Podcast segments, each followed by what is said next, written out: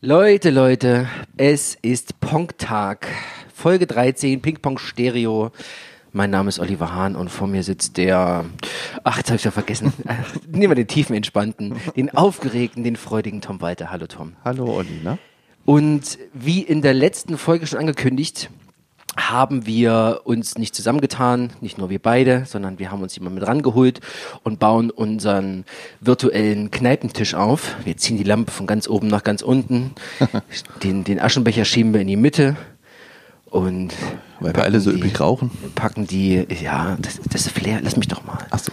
Ein bisschen, bisschen Flair aufbauen. Ja. Packen unsere Streichholzschachtel daneben oder womit man sich so die Zigarette anzündet. Ja. Die Biergläser stehen da und laden uns den Konstantin ein. Hallo Konstantin. Hi. Schön, dass du mit da bist. Hallo Olli. Hallo Tom. Wir haben uns gedacht, wir machen das jetzt die ganze Zeit zu zweit und es ist immer so ein bisschen, ja, ich sag mal, jede Beziehung braucht manchmal so ein bisschen, bisschen Flair, ein bisschen was Neues. So ein Dreier. Ein ja. bisschen, ein bisschen was Drittes vielleicht. Und haben gedacht, okay, wir beide kennen uns ja jetzt schon länger Ja. und haben uns ja schon ähm, ausgiebig in den Pool des Power Metal begeben und mehr oder weniger drin rumgesuhlt. Äh, Absolut, ja. Das machen wir ja ganz gerne. Und äh, dachte ich, na, du, du passt hier auch sehr gut rein. Zumal du auch im Gegensatz zu uns beiden mal kein Schlagzeug spielst, sondern äh, Bassist bist. Genau. Wie lange spielst du schon Bass? Ich spiele Bass seit ich 13 bin. 13 war ich vor 2007, 14 Jahren. 2007. Nee, 13 war ich vor 14 Jahren. Ich erzähle totalen Scheiß. Das ist überhaupt nicht wahr. Das kommt noch rein. Du nimmst ja immer noch ein Bier. überhaupt nicht wahr. Ähm, also schon eine ganze Weile. Und habe da auch in ganz vielen verschiedenen Bands gespielt. Also seit ich 13 bin, bin ich eigentlich ununterbrochen in Bands und das ist mein Leben. Okay. Ich verdiene da zwar kein Geld damit, aber es ist trotzdem nicht. mein Leben. Wir auch Ja. nicht. Okay, aber äh, dann lass uns doch mal ganz vorne anfangen. Ähm, wie bist du denn zur Musik gekommen überhaupt? Ich bin zur Musik gekommen, weil meine Mutter zu Hause Klavier gespielt hat Ja. und das auch ziemlich gut und dazu auch gesungen hat. Also bei uns zu Hause wurde immer gesungen, bei Familienfeiern wurde immer gesungen, bei irgendwelchen Familienwanderungen wurde immer gesungen. Hast du da immer mitgesungen? Das war schon teilweise fast militärisch. Hast du- hast du da auf mitgesungen oder- oder war das- Osterspaziergängen wurden dann Volkslieder gesungen und so Kram. War, das so, war das so für dich okay? Hast du das so angenommen? Das war, das war okay war das bis, so ein, mm, oh, das war okay bis ich so 13 wurde. Ja, Da habe ich dann nur noch höchstens mitgebrummt und habe dann gesagt, nee, ich keinen Bock mehr drauf. okay. Und was Ja. wurde da so gesungen? Na, alles Mögliche, komm lieber Mai und mache. Ja, Ach, so richtige, Kla ja richtige ne, Klassiker. Volkslieder halt. Ne? Okay. Aber meine Eltern haben auch immer, ähm, mein Vater hat Van Halen, ähm, John Lee Hooker gehört, ganz viel, ganz, ganz viel Blues, ganz, ganz viel Pink Floyd auch. Meine Mutter war so ein bisschen in die, in die Björk-Richtung unterwegs. Okay. so ein bisschen experimenteller Kram. Ähm, Bee Gees ist, sind gelaufen. Es ist äh, also auch viele Klassiker. Ja. Und wie, äh, okay. Gary Moore zum Beispiel. Und wann hast du dann so gemerkt, dass ähm, Musik mehr ist vielleicht als, Ich habe hab gemerkt, dass, dass Musik mehr ist als vielleicht nur irgendwas, als ich äh, die CD- und Plattensammlung meines Vaters durchgeguckt habe und ähm, mir eine Tom Waits ähm, CD rausgezogen habe. Welche war das? Ich weiß noch? es nicht mehr. Könnte. Nee, ich weiß es, ich weiß es, ich weiß Okay. es wirklich nicht mehr. Ähm, und die in CD-Player eingelegt habe, da war ich, weiß ich nicht, so 10 oder so. 10 oder 11, da habe ich noch äh, Bravo-Hits und so einen Scheiß Tom gehört. Waits mit 10 oder 11. das Ja, und, ähm, und ich weiß nicht, ich habe dann zu meinem Vater gesagt, Vati, warum hörst du sowas? Das ist doch totale Kiffermusik. Das weiß ich noch. Und mein Vater hat, hat total cool reagiert und hat gesagt, ja, irgendwann verstehst du das schon. Und Okay. ich weiß nicht, und da habe ich, äh, und das, und die, und, und Tom Waits hat mich zu dem Zeitpunkt so geschockt, weil er diese, diese, diese krasse Stimme aus dem Untergrund hat. Ja. Und, ähm, und die Instrumentierung war auch irgendwie bluesig, manchmal jazzig, teilweise auch rockig, aber irgendwie, ich hatte mir dann die, auch die ganze CD angehört und war so verwirrt danach, dass ich das erste Mal wirklich so ein, so ein, so ein bei John Lee Hooker zum Beispiel, das ist total leicht verträglich. Ne, auch als Kind, das geht durch, das geht rein, da kannst du ein bisschen mitwippen. Das ist unverfänglich, aber Tom Waits war so, so rauchig, so hart irgendwie. Und da habe ich gemerkt, also, da ist irgendwas. Mir hat das überhaupt nicht gefallen. Ich fand das total scheußlich damals. Aber es hat mich auch tief beeindruckt. Und dieses Gefühl lässt mich bei gewissen Alben, wenn mich dieses Gefühl bei gewissen Alben nicht, dass es abscheulich ist, aber Naja. ähm, dass es mich beeindruckt. Wenn ich dieses Gefühl bei manchen Alben habe, dann, dann klickt's und dann bleibt das hängen und dann finde ich's geil. Hast du das heute noch oft? Das habe ich heute, ja, weiß ich nicht, klar. Ja? Ni- nicht oft. Eigentlich ist es viel zu selten, aber es kommt regelmäßig vor. Okay. Ähm, Das letzte Mal zum Beispiel bei dem Album, über das ich heute sprechen darf. Mhm. Ah ja, okay. Ähm, ich erinnere mich daran, ich hab, äh, bin zu, zum ähm, Instrument gekommen direkt selber. Da habe ich mit einem Kumpel vor einer VHS von Metallica gesessen, live, Cunning Stunts von 97, glaube ich, war die. Und ähm, blauäugig wir waren, haben gesagt, wir machen jetzt eine Band auf, weil das geil ist. Und niemand wollte Gitarrist oder Sänger sein. Also ich habe mich dann für Schlagzeug entschieden, er hat sich für den Bass entschieden. Warum auch immer. So. Ja. Warum, wie kamst du zum Bass? Ja. Warum, warum der Bass? Na, weil einer Schlagzeug gespielt hat und einer Gitarre. Und da blieb der Bass übrig. Ach, das war vorher schon so Das gesetzt, war, oder das was? war so, tatsächlich oder? so. Ich war damals mit 13 so im Punk angekommen. Ja. Hab viel Deutschpunk gehört. Hm. Wieso Terrorgruppe und äh, ähm, Chaos Z und so ein Scheiß. Finde ich auch immer noch geil. Das habe ich, Hm. hab ich damals gehört, ganz, äh, ganz viel. Hab die komischerweise die Ärzte total verachtet. Wie man halt so ist. Was ne? hat er dazu gehört, Keine? Ahnung. Ja, Ja, ja. Und ähm, wir haben uns mit 13 dann gesagt, wir machen eine Band. Und ich habe meine Mutter angerufen und habe gesagt, äh, Mutti, ich will Bass lernen.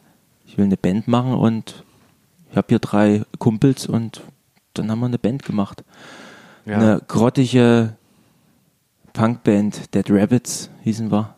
Geiler Punkname. Mhm. Dead Rabbits Dead und auch Rabbits. Rabbits, mit R-E-B-B-I-T-S-Z geschrieben. Also so richtig hässlich. Aber gleich, aber gleich englischer Name, kein, Ja. kein So- deutscher Name. Nein, nein, so richtig hässlich. war es eine englische Punkband? Also nee, englische nee, wir Texte? haben Deutsch, wir haben Deutsch gesungen. Ja. Ach, und ach, das war so sch- Wo habt ihr es geprobt? war so wie war das mit, wie war der erste Proberaum? Die, ähm, der Schlagzeuger, die Mutter meines Schlagzeugers, die hatte einen privaten Kindergarten. Und über diesem privaten Kindergarten waren Dachgeschosse, äh, war ein Dachgeschoss. Ja.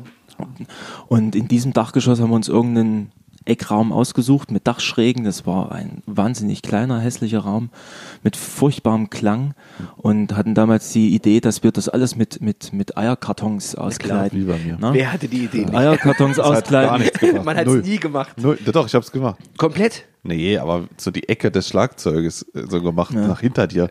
Also ich kenne es, dass man Null provisorisch immer mal so fünf dran gemacht hat und denkt, ja, reicht. Mehr habe ich jetzt äh, gerade vor allen die Dingen, Woche. du bist- äh, Da war aber allein schon das Abenteuer eigentlich, okay, wo fahren wir jetzt hin? Wo kriegen wir das? Komm, weißt du, auf die Fahrräder und dann so Supermärkte abklappern und so. Vielleicht liegt Stimmt, irgendwo ja, ja, ja, Müll, ja, genau. vielleicht kennt man irgendwen und ah, da können wir noch was holen, fahren wir zu dem, weißt du? Da, da, also da war allein dieses Besorgen ja schon ein Tag Abenteuer so, ne? Man hat sich gekümmert. Genau, Ja, und ja. eigentlich denke ich da halt auch immer gerne zurück, so, weil das waren so diese, diese Entdeckertage Mhm. und auch noch so dieses, okay, man will sich mal aufnehmen, wie macht man das jetzt? Und ach, guck mal, der hat einen Mischpult und der hat Ahnung, der hat noch ein Kabel. Viel so, zu weit. Ja, so Also war das. Bis bei- das bei mir kam, ich hatte, ich hatte, einen, Naja, ich hatte einen Kassettenspieler mit Aufnahme, mit Mikrofon. Naja, aber, naja, Da aber ich das, hat ja, aufgenommen. aber trotzdem, das hat ja gereicht. Also wir hatten dann komischerweise schon irgendwie ein Mischpult am Anfang. Wir haben dann schon das Schlagzeug so mit drei Mikros mikrofoniert und haben das dann alles in so ein, äh, in diese MC-Recorder, diese kleinen Minidisc, Minidisc-Recorder. Kennst du das noch? Das ich war weiß, das- was das ist, hat aber nie in der Das Hand. ich nie, nie ja, benutzt. Das naja, war so richtig gesagt, eine kleine CD, genau, Ja. so eine kleine CD und das Ding konnte recorden Ja. auf diese Minidisc. Ach so. Genauso. Du hab konntest ich- alle ja. Spuren in dieses, weißt du, also du hast von alle hast das Ding vorgemischt, Ja. hast dann einen Ausgang. Es ging eine Spur rein sozusagen. Ja, dann Ja, ja. das, was du vorgemischt hast, Ach musst so, halt ja. vorher hören, dann hast Ja. du alle Lautstärken angepasst und dann in das Ding rein. Mhm. Ich habe da noch Aufnahmen von. Es klang gar nicht so schlecht. Also dafür, dass du, du hast du Bassdrum gehört, das Snare gehört. Ein Mikro, ein Mikro mit so einem Haken über, über das Schlagzeug, damit man so das Overhead hat. weißt du? Also es war schon, war schon witzig. Aber ich finde, das, das hat halt noch so dieses Sturm- und Ja, ja, Drang-Aufbrecher-Ding. klar. weißt du, heute, Alles ist gut. heute, weißt Alles du, gehst gut. Proberaum mit deinem Mac und dann klingt Ja. halt. Das ist halt, naja. Okay, du vielleicht. Ja, du, du bist ja immer noch Ich suche immer noch meine Eierkartons. Die ja auch wirklich nachweislich überhaupt nichts. Null. Nein, nein, gar nicht. Ja, ja. Okay, äh, Ja. äh, äh, Ja. äh, wie war es bei dir? Wie war's bei Nee, dein, wir, wir haben dann tatsächlich auch irgendwann eine CD gemacht. Auch mit hier. Dead Rabbits? Es Mit, gibt ja, eine CD mit, von mit Dead Minidisc vorproduziert Ach und ja, geil. den Scheiß dann irgendwie, da hat man auch irgendwie jedes Instrument gehört. Der Schlagzeuger hatte irgendwie ein, ein, ein Vierband-Aufnahmeteil, Ja. sowas ganz Altes, Digitales.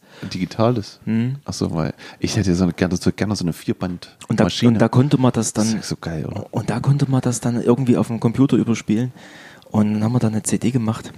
Gibt's die noch? Hast du die noch zu Hause? Ja, muss ich gucken, bestimmt. Das ist mir unglaublich peinlich. Das ist mit 14 oder was dann, oder? Ja, ungefähr, ne? mit 14. Und dann haben wir uns, wurde mein, oder der Schlagzeuger doof und auf jeden Fall hat das total, Wie so oft. das hat, das hat total, ja, eigentlich schon. Ne? Das hat, Ihr habt ja jetzt in der jetzigen Band auch noch Schlagzeugerprobleme. wir haben jetzt Uh, immer jetzt mal, immer wieder das ein, irgendwo ein Wechsel. Ne? Das ist wie bei Spinal Tap. Ja. Die explodieren einfach oder so. Ja, mal gucken. ja, auf jeden Fall ähm, hat das total viel Spaß gemacht. Ja. Ich wusste irgendwie auch, dass es, das ist, das, ja, klar, ich wusste, dass das nicht so Kannst du dich an das, äh, kannst du dich an die Momente erinnern, als du das erste Mal gehört hast, was du gespielt hast? Ja, da habe ich gedacht, ach du Scheiße, ist das, ist das Scheiße. Echt, Ich ja? habe wirklich gedacht, ist das Scheiße. Ja. Weil wir haben, wir haben auch irgendwie alle drei gesungen, wir haben alles drei auch total, total schief gesungen. Denn die aller, das allererste Mal, dass du dich auf einer Aufnahme gehört hast. Und wenn es muss ja nicht die Dead Rabbits äh, Debütplatte Ach so, gewesen sein. grundsätzlich einfach nur mal, weil ich kann mich dran erinnern, ich hatte ja diese, diese CD äh, äh, MC Kombination tragbar und dann hatte ich mir einfach mal was aufgenommen gehabt und war auf eine Kassette aufgenommen und war hin und weg. Wie geil das ist, dass ich mich jetzt gerade hier im Radio höre, was ich vor drei Minuten aufgenommen habe. Völlige Grütze. Ich konnte auch nur spielen, indem ich mir Noten vorher aufgemalt habe. Das heißt, ich habe mir vorher eine Noten noch aufgeschrieben und fand das aber phänomenal. Dieses Gefühl, guck mal an, ich habe jetzt gerade, ich bin jetzt hier im Radio im Grunde, weißt du? ja, ich weiß, ich, also dann habe ich, dann ist es was anderes. Ich hatte so einen kleinen MP3-Player, der hatte eine Aufnahmefunktion. Den hatte ich auch. Der hatte 100, 256 MB Platz. Äh, ja, Speicher. 128 sogar nur. Und, ach so, ja, ja. ja, also ganz hatte- wenig. Der ein, ein oder zwei Alben hat da drauf gepasst. ja. Und bei mir war das nur das Schlimme, das war so ein roter, da hat eine Batterie reingepasst. Ja, genau. Und Ja. der hatte, der hatte aber nur einen Mini-Klinkenanschluss zum Rekorden. Das heißt, du musstest erstmal von Mischpult, ne, dann auf XLR, auf Klinke, auf Mini-Klinke runterbrechen Ja, geil. und dann da rein. Und da, Das ist auch und, gar nicht störanfällig. Und erst dann, und erst dann konntest du da aufnehmen. Aber Ja. für schnell mal eine Idee festhalten, war das Ding schnell angeschlossen. Das war Nee, ich hatte, ich hatte, also meiner hatte tatsächlich ein kleines Mikro. Und ich hatte Das hatte der auch, Und ich hatte so einen kleinen, so einen kleinen, so einen kleinen 5 Watt Verstärker von meiner, von meinem Musiklehrer ausgeliehen bekommen.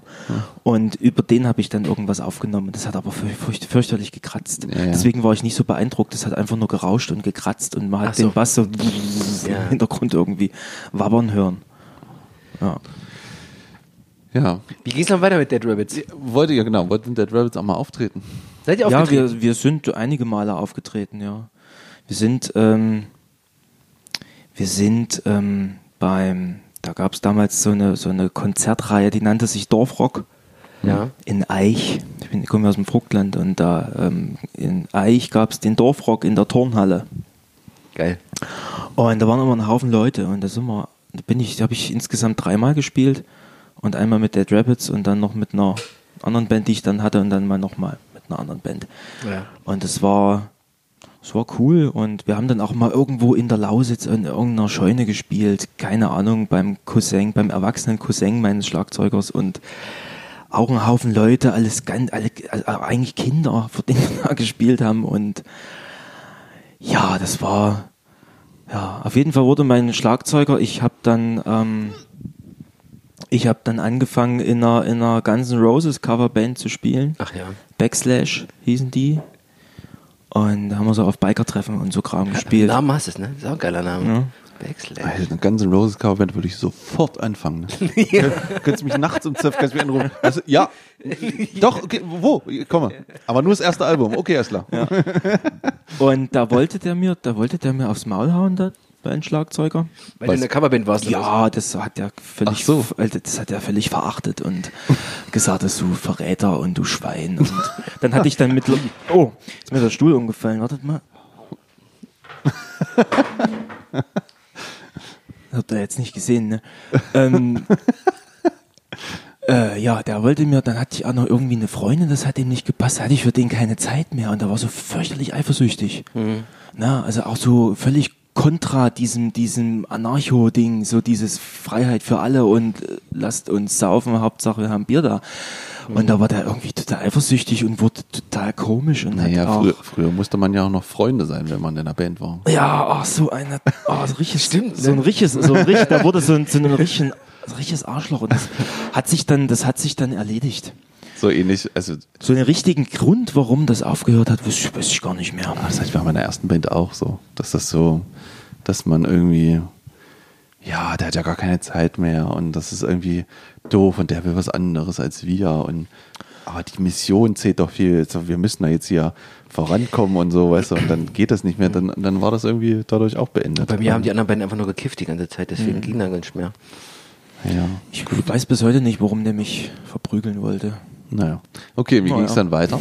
Ja, Guns N' Roses Coverband. Guns N' Roses? Wie lange warst du da drin? Ähm, In welchem Jahr sind wir jetzt gerade? wir sind jetzt 2015. 15. 15, so gar nicht so lange her. Fünf Jahre. Äh, Fünf. 2005, ja. Quatsch. Okay. Ja, Ja. Es- ja. ich hab's nicht so mit. Ja, deswegen habe ich auch hier so Notizen mit. Hast du deinen Lebenslauf mitgebracht? Nee, ich hab hier so einen Komm, wir gucken mal durch Notizen den Lebenslauf. Ähm, Spanisch und, studiert. Mhm. Ja, 2005. Und dann gab's die ersten Konzerte. Und das war für mich eine völlig andere Welt. Mit Backslash. Mit Backslash, Mhm. das war auch richtig geil. War das dann schon, sagen wir mal, hatten die schon Equipment und Techniker? War das ein bisschen professioneller? ja, oder? Nee, War, nee, war noch nee, so ein Das bisschen. war auch so eine Garagenband. Okay. Eigentlich Dein Alter, so die Leute. Nee, alle älter als ich. Mhm. Aber irgendwie alle, Mus alle, alle Leute aus der regionalen Musikszene irgendwie zusammengestückelt. Hast du von denen was mitgenommen? Man, man kriegt ja immer so, wenn man mit Leuten spielt, oder mit je mehr Leuten man spielt, desto mehr kriegt man so mit. Lernt Ich habe da so. einen meiner so. besten Freunde gefunden. Ach das ja. habe ich mir mitgenommen. Ronny. Ja, Liebe Grüße an Ronny. der ist mir, der ist mir hoch und heilig. Okay, ich meine auch so, Hat der da mitgespielt? Ja, der war Gitarrist, ja. Ja, okay. macht er heute noch was? Der macht heute noch was. Bisschen, aber nur ein bisschen Akustik mit, mit, War mit Loopstation und War es so. Slash oder war Easy?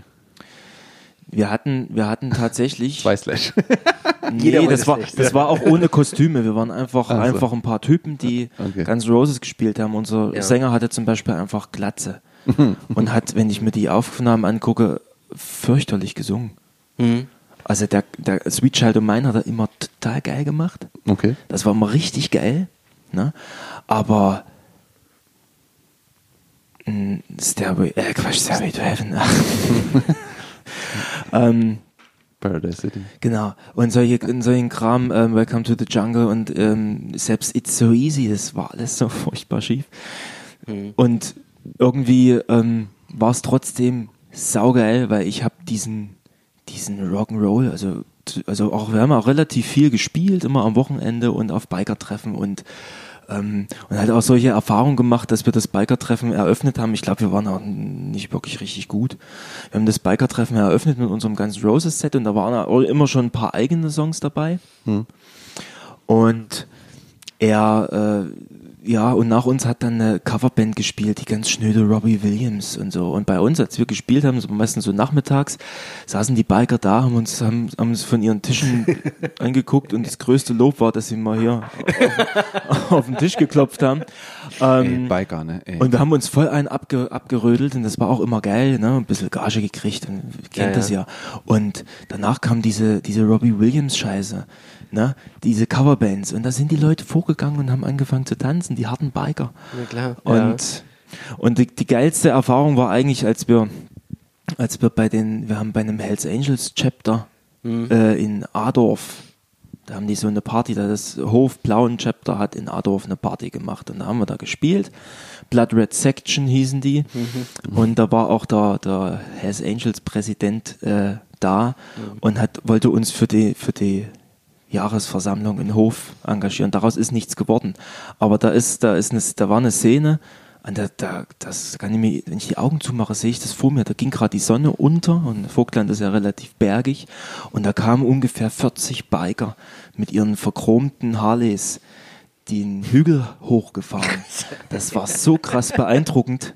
Und die kamen dann da alle in diese, in diese, in das war so eine, so eine Sportlerklause, in diese Klitsche da reingefahren, auf diesen Sportplatz. Und alle da, und da gab es dann am Abend noch äh, Stripperinnen und, und Burnout-Scheiße. Ich war da gerade 16 oder so, ne? Und das war total. Und am Anfang wurden wir eingewiesen und gesagt, Jungs, habt ihr schon mal bei den Hells Angels gespielt? Und dann haben die wir gesagt, nee. Und dann haben die gesagt, pass auf, ähm, bei uns läuft es so, nehmt euch ein bisschen zurück. Sauft am Anfang noch nicht so viel, dass ihr ordentlich spielen könnt. Ja. Wenn ihr euch gut benehmt, dann könnt ihr mal wiederkommen. Na, aber das wurde uns auch durch die Blume so, so gesagt, hier, haltet euch ein bisschen im Hintergrund, ist unsere Party und Okay. ihr macht mal schön euer Ding, aber übertreibt es nicht. Hm. Mit so einem Lächeln von so zwei, zweimal zwei Meter Typen in Lederjacke und Bart und voll tätowiert mit, mit Ring und allem Scheiß. Ey, da ging mir schon ein bisschen die Muffe, aber das war, Wie war's dann? ach, keine Ahnung, an den Gig kann ich mich nicht mehr Okay. erinnern. Ich muss mich nicht mehr. Ich kenne das tatsächlich auch. Wir haben auch mal für ein Chapter von Hells Angels gespielt. Ich kann mich an den Namen nicht dran erinnern. Das war in Magdeburg, glaube ich. Und das war die, was die Umsorgung der Band anging, das bisher fast Beste, was ich mitbekommen habe. Die haben sich richtig Mühe gegeben. Wir sind da so aufgetaucht wie so die halben Hippies. Wussten ja auch nicht so richtig in so einem kleinen Ding, Öffnung von irgendeinem Laden. Ähm, und dann haben die gesagt, ihr, euer Auto könnt ihr da hinten hinstellen. Die beiden da drüben auf den Bikes, die passen drauf auf. Könnt ihr auch offen lassen. Da passiert nichts. So. Und dann waren wir den ganzen Abend da, hatten total, total Spaß und so weiter. War alles super. Und so, naja, ist doch keiner, keiner zusammengeschlagen worden, keiner entführt. War ein guter Abend, oder? So. Und es war total, und dann haben die uns dann irgendwie noch, noch abgeholt mit irgendeinem Auto und dann in irgendeinen äh, Laden gefahren, wo wir noch schlafen konnten und all so ein Kram. Ich glaube, wir haben zweimal sogar für die gespielt. Und das auch mit, mit, mit, mit Table Dance und äh, äh, Tittentanz und äh, Burnout und alles, was da, was da so los war. Das ist ja schön, dann kann ich ja auch meine Biker-Story jetzt mal raushauen. Meine, meine ist nämlich nicht so dolle. also, ich, hab, ich hatte eine Metal-Band, ne? Und wir waren so 22, 23, keine Ahnung. Auf jeden Fall kriegt man irgendeinen Anruf, wollte er in, in Ortruf spielen. Ortruf hier hinten, ne? Äh, in einem Jugendclub. Das war der Anruf. Ich so, okay, alles klar, Jugendclub, kommen wir vorbei. Wann, wo, alles klar. So, hingefahren, ne? Fährst auf den Hof, steht in der Mitte eine Tonne, die dann nachts auch gebrannt hat, Ja. wie, wie im Film. Ja. Kommt so ein 2 Meter Hühner raus, Lederpatch, Stahlpakt MC. Naja. So, ne? Fenster waren auf, ne? Der Typ sagt, alles klar, ihr seid Band, ja, ihr könnt schon mal einladen, äh, rausladen. Äh, wundert euch nicht über den Geruch, wir hatten gestern Buttersäure, Buttersäureangriff. okay, gut. Ähm, wir aufgebaut, es wurde äh, später Abend. Dann sagte der Typ, also pass auf, äh, wir haben hier im Nebenraum eine Besprechung. Ich gucke in den Nebenraum. Nebenraum aufgebaut, wie bei Sons of Anarchy. So ein großes U, hinten das Riesenlogo, alle zwei Meter eine Jack Daniels Flasche. Äh, wir haben eine Besprechung, um neun geht's los, dann spielt er, gebe ich euch ein Zeichen, könnt ihr anfangen. Ja, okay. Der ganze Hintergrund dieser ganzen Nummer war, die wollten sich treffen. Ja? Dieser Verein wird beobachtet vom Polizei, Drogengeschäfte, Prostitution, äh, Waffen, alles. Haben wir später dann nachgelesen, weil wir wussten ja nicht, wo wir hinfahren. Auf jeden Fall kamen aus allen Chaptern irgendwie drumherum die Leute, um zu besprechen, wen sie jetzt dann hochnehmen müssen für diesen Buttersäureangriff. Wir haben den auf Video, haben sie uns gesagt. Wir stehen wie die Bettseicher am Eingang und äh, sollten, sollten noch so ein bisschen mit Einlass machen, ja, komischerweise. Kam, kam tatsächlich Publikum? Es, ja, Oder das, ist ja, das war ja der Vorwand. Der Vorwand war, wir machen ein Konzert für die Jugend. Ja, ja. Es kamen so fünf eingeschüchterte Jugendliche, die dann so standen und haben sich keinen Meter bewegt. Und dann kamen die Biker rein. Und einer sah ungelogen aus wie Wolverine. Wirklich. Also so ein Bart. Ich dachte, gleich fährt er die Krallen aus und haut er aufs Maul. Ey, wieso? Ey, das geht hier nicht gut aus. Das geht nicht gut aus. Es- Es wird nicht cool. Auf jeden Fall gut. Nummer 9, der Typ, Zeichen. Wir fangen an zu spielen. Erster Song vorbei. Keiner klatscht. Keiner. Kein Applaus. Null. Wir gucken uns an. Okay, alles klar. Nächster Song. Spielen. Song vorbei. keiner klatscht. Das ging die ganze Zeit so weiter. Ich schon zu den Jungs hier, wir kürzen das Set, ich muss hier weg, Ab, Abbruch. Weißt du, das ist, du, du kriegst das so ein komisches Gefühl auf der Bühne, weil du nicht wusstest, machst du jetzt was falsch, bist du scheiße, warum klatschen die nicht, was, was ist das Problem? Mir hat dann einer gesagt, Biker sind immer so, da kriegst du einfach keinen Applaus, da sind sie sich zu fein für so ungefähr, aber Robbie Williams tanzen ist in Ordnung, weißt du? Auf jeden Fall wie das Ding abgekürzt. Äh, letzter Song, Metallica-Cover, äh, Seek and Destroy, auf einmal rasten die komplett aus und sagen Zugabe. Ich so, nee, Schluss jetzt. Ich habe noch nie in meinem Leben so schnell ein Schlagzeug abgebaut, in die Karre rein und wollte da noch rumdiskutieren wegen der Kohle. Wir eingepackt, losgefahren, an der Ampel angehalten, dass so, okay, cool, hier sind wir raus. Das haben wir hier überlebt, so ungefähr, weißt du. Und dann im Nachhinein noch lesen, dass es hier mit Drogen, Waffengeschäften, also, das war nicht so geil, sag ich mal. Okay. Also ich finde das eine geile Story. Selbst erlebt ist blöd vielleicht, aber die Story ist geil. Ja, ja, also die besten Geschichten die erzähle ich auch mal sind, gerne, sind zu dem Zeitpunkt, wenn man sie erlebt, sowieso immer scheiße. Ja. Hinterher werden die erstmal gut. Und die reifen erst. Und es ist immer scheiße, wenn keiner klatscht. Das ist- das haben wir, glaube ich, ja. alle schon mal erlebt. Nee. Du nicht? Nee. Bei dir haben sie immer geklatscht. Ja, aber es war, äh, man muss aber dazu sagen, dass wir, äh, das Mindeste, was wir waren, waren bestimmt mal fünf Leute, die haben wir selber mitgebracht und natürlich klatschen die. Weißt du, was ich meine? die stehen, also die lassen uns nicht hängen. Egal. Ähm, So, wir waren hängen geblieben bei äh, Backslash, genau. Okay, wie war's mit Backslash? Vor Backslash fiel mir gerade ein, gab es noch Smell Factory. Wir haben uns als, äh, wir haben uns als Hardcore Blues Projekt bezeichnet. Hardcore Blues. Ja, das war einfach ist das? Gitarre, Bass, Schlagzeug. Ja. Einfach, ähm, wir haben Blues gespielt, bloß halt unheimlich mit Metal Sound. Ach so, okay. Ja, und haben uns, da habe ich auch, auch bei Dorfrock gespielt. Ja. Und haben uns da irgendwie gefühlt wie die Kings. Da habe ich, hab ich auch gesungen und da gab es auch ein paar Auftritte. Das war auch wirklich geil. Hatten wir auch bei zwei Auftritten hatten wir dann auch einen Hamm- Hammond-Spieler dabei. Der war unheimlich gut. Mhm. Hat uns da alle völlig wegge weggeorgelt. Aber es war großartig. Mhm. Hattest du, hattest du äh, Musikschulunterricht? ja, zwei Jahre. In der Zeit oder sind- so, oder wann, wann hast du, wann, äh, gleich, hast du die gleich am Anfang genommen? 2003 bis 2005 Ja. hatte ich Musikschulunterricht. Ja.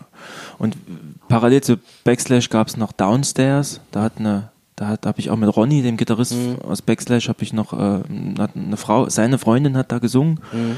Und da haben wir auch so englische und teilweise auch mit deutschen Titeln so Rockmusik. Ja. Ähm, das hat sich dann aber zerstreut und dann wurde aus Backslash Cover wurde dann nur noch Backslash mit eigenen Songs. Ach so, ja. Ist sowieso, das habe ich, das habe ich auch beobachtet, so in, in, in, in also Coverbands waren ja auch bei mir tatsächlich immer sehr verpönt. Ähm, ich fand aber den Kniff immer recht clever zu sagen, wir machen eine Coverband auf und streuen immer unsere eigenen Songs mit rein. Und nehmen das dann so Stückchen für Stückchen immer, me- immer weg und haben dann quasi ein eigenes Setup und sind dann quasi bekannt durch die, durch die ganzen Netzwerke. Ja. Treten unter unserem eigenen Scheiß auf. Das finde ich, fand ich echt ziemlich gut. Warum hast du mit, warum hast du mit der Musikschule aufgehört nach zwei Jahren? Ich weiß nicht, war zu faul wahrscheinlich. Hast du geübt? Ja. Warst du ein Über? Ja, ja. Ich habe ich hab geübt Ja. und ich habe das, glaube ich, auch relativ schnell begriffen mit dem Bass und ja. Mich nur da ne? relativ. Was? was? sehen nur für Seiten. Ne? Ja, ja, genau. Ja. No, genau. Komm, der Scherz, der musste sein, Ein Entschuldigung. bisschen, ne? Immer nur Viertel und so Kram. Ja, genau. Ähm, E, A, D, G. Ähm, C manchmal. Aber ganz selten, muss man schon. Und ja, musst du schon ans Publikum gucken. Dann fallen, die, fallen die auf den Arsch.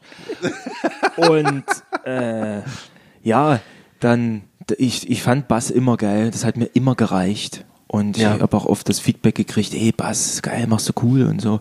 Und ich hatte irgendwie nicht den Eindruck, dass mein, überheblich jugendlich, ne, nicht den Eindruck gehabt, dass mein Musiklehrer mir damals noch etwas hätte beibringen können. Er selber irgendwie Gitarrist war und Klavier gespielt hat und was er mir auf dem Bass gezeigt hat, das war immer so komisch. So. Und ich hab, bin aber auch nicht auf die Idee gekommen, irgendwie weiterzugehen.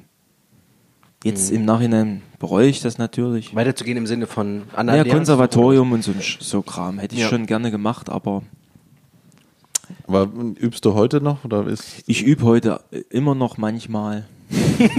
nicht mehr so intensiv. Nicht mehr so intensiv. aber hast du jetzt, äh, hast du jetzt so ein Level, wo du sagst, ich kann ja das, was, das kann ich abrufen und dann läuft das oder sind das Ja, so? ich- ich- oder gibt es Sachen, die du gerne können würdest, die dir noch fehlen oder was, wie, ist das Mir so? fehlen viele, viele, viele, viele Sachen. Ich war immer ein, ein, ein, Fühler, also ich habe immer gefühlt, was ich spielen möchte und habe das mit dem Improvisieren immer relativ gut rausgehabt. Ne? ja. Ich habe nie viel Technik trainiert, Hm.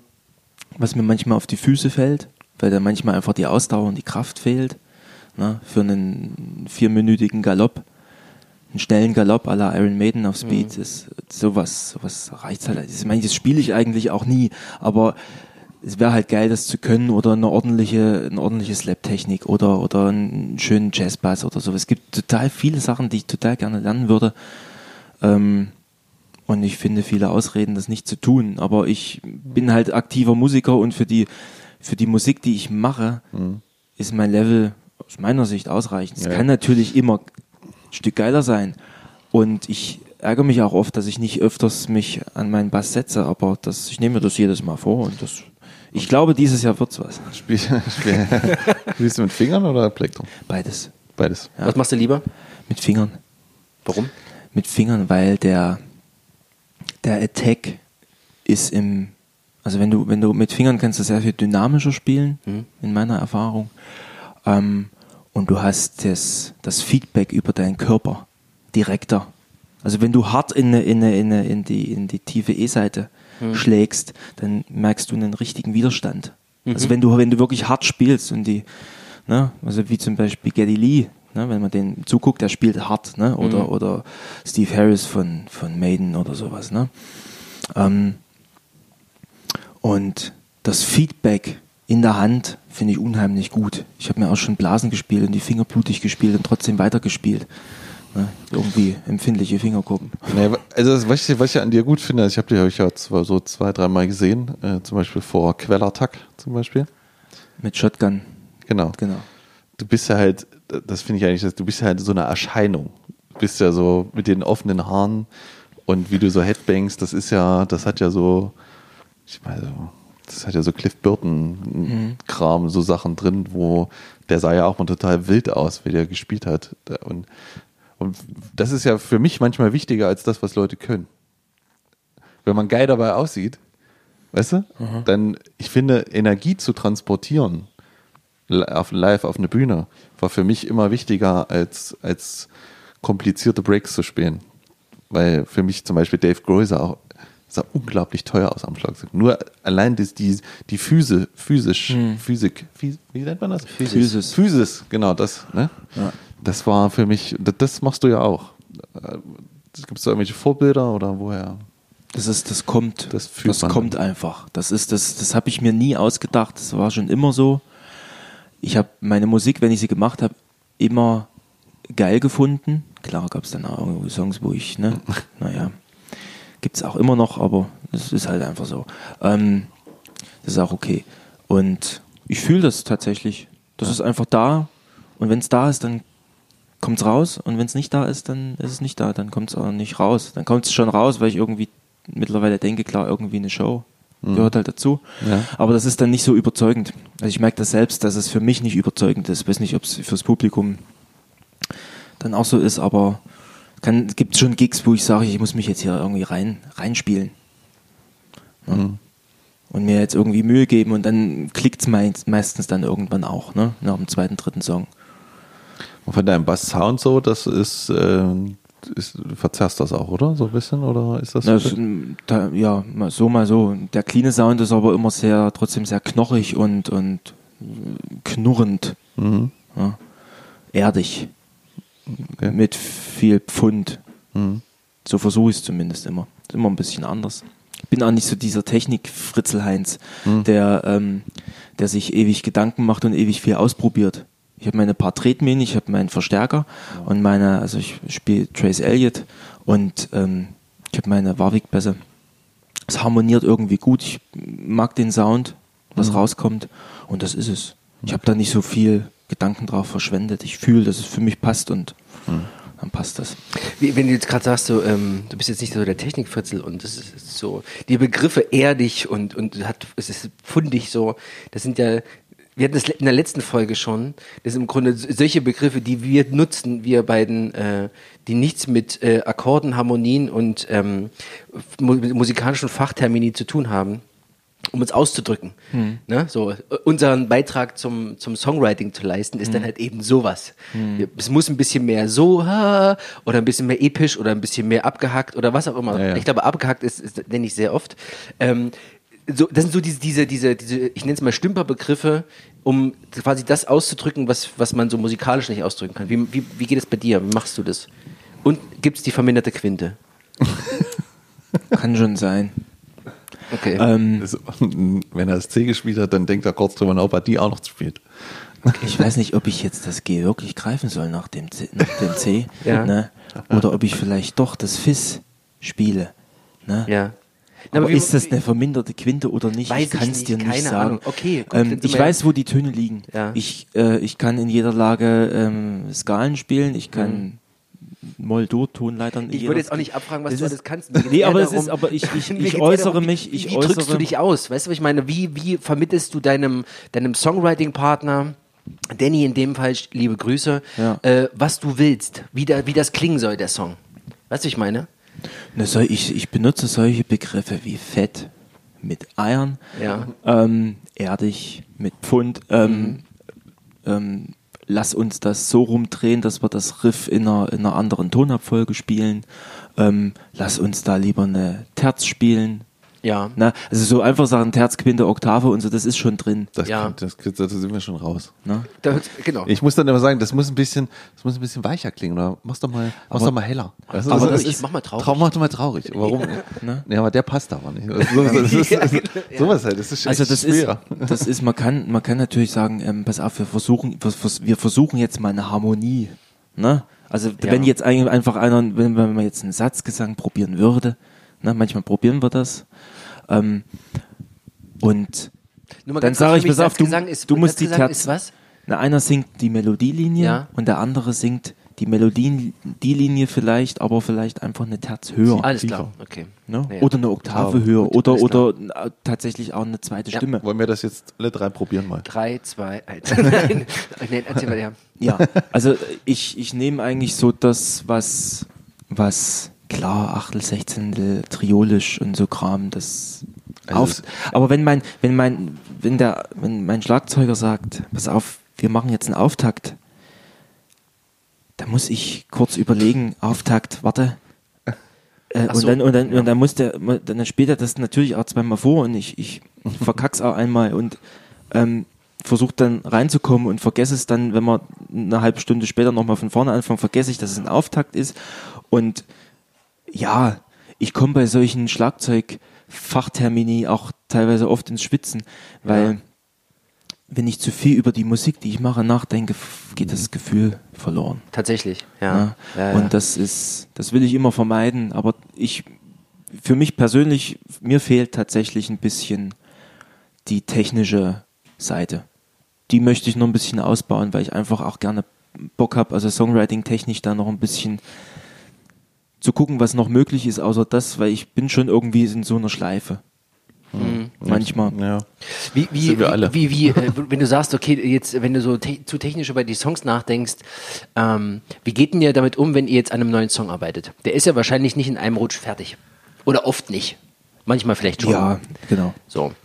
Oder, oder fertig im Sinne von, das gefällt mir erstmal so. Kö könnten wir live spielen.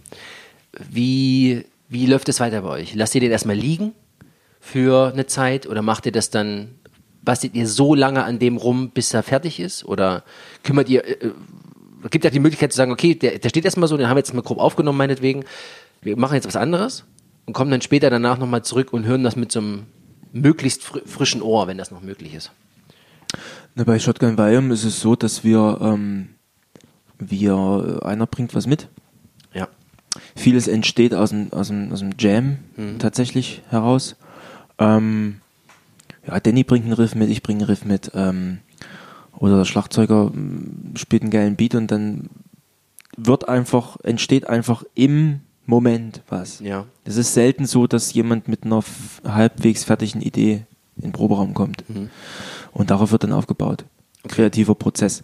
Aber ihr bleibt am Stück dran oder Wir bleiben am Stück dran, bis der in der Probe soweit, äh, bis soweit so ein, so ein Gerüst steht, wo, was man aufnehmen kann und was Ja. man mitnehmen kann zum nächsten Mal.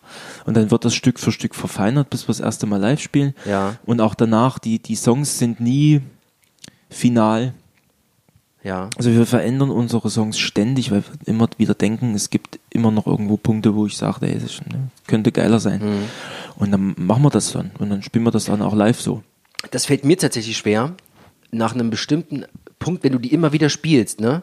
um die Abläufe reinzukriegen, um zu gucken, passt jetzt, passen jetzt die Abläufe zusammen, dass man das schon so oft spielt, dass man sich schon an, so an diese vorläufige Struktur des Songs gewöhnt und es einem schwerfällt, dann irgendwie Neues, den neu zu denken. Weißt du, was ich meine? So, also hast du da irgendwie, hast du da eine Möglichkeit, oder du Tom, irgendwie, weiß ich, wie es bei euch läuft?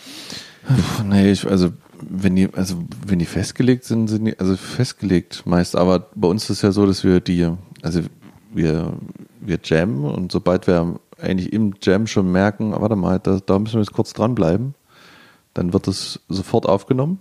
Also in dem Moment beim Jam, der Jam wird aufgenommen.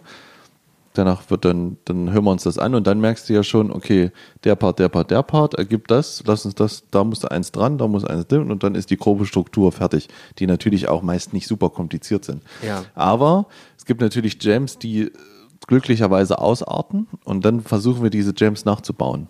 Dann, dann denken wir, okay, jetzt haben wir da einen Wechsel gemacht, noch einen Wechsel, noch einen Wechsel, dann lassen wir es einfach so, anstatt, anstatt es wegzubrechen, weil zu sagen, das würde man nicht so machen jetzt, weißt du?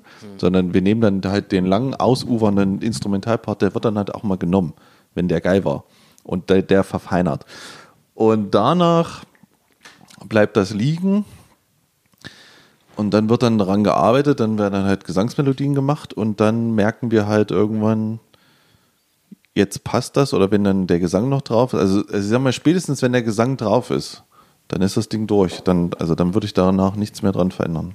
Achso, das ist das Letzte, was dann dazu kommt. Das ist, wenn der, wenn der Gesang da ist, es, es gab, also es gibt Lieder, da haben wir jetzt vor kurzem auch mal, da haben wir gemerkt, okay, warte mal, das ist eigentlich langweilig. Könnten wir das noch anders machen? Und dann versuchen wir den komplett anders zu denken, aber lassen zum Beispiel den Refrain da, aber die Strophen anders zu machen.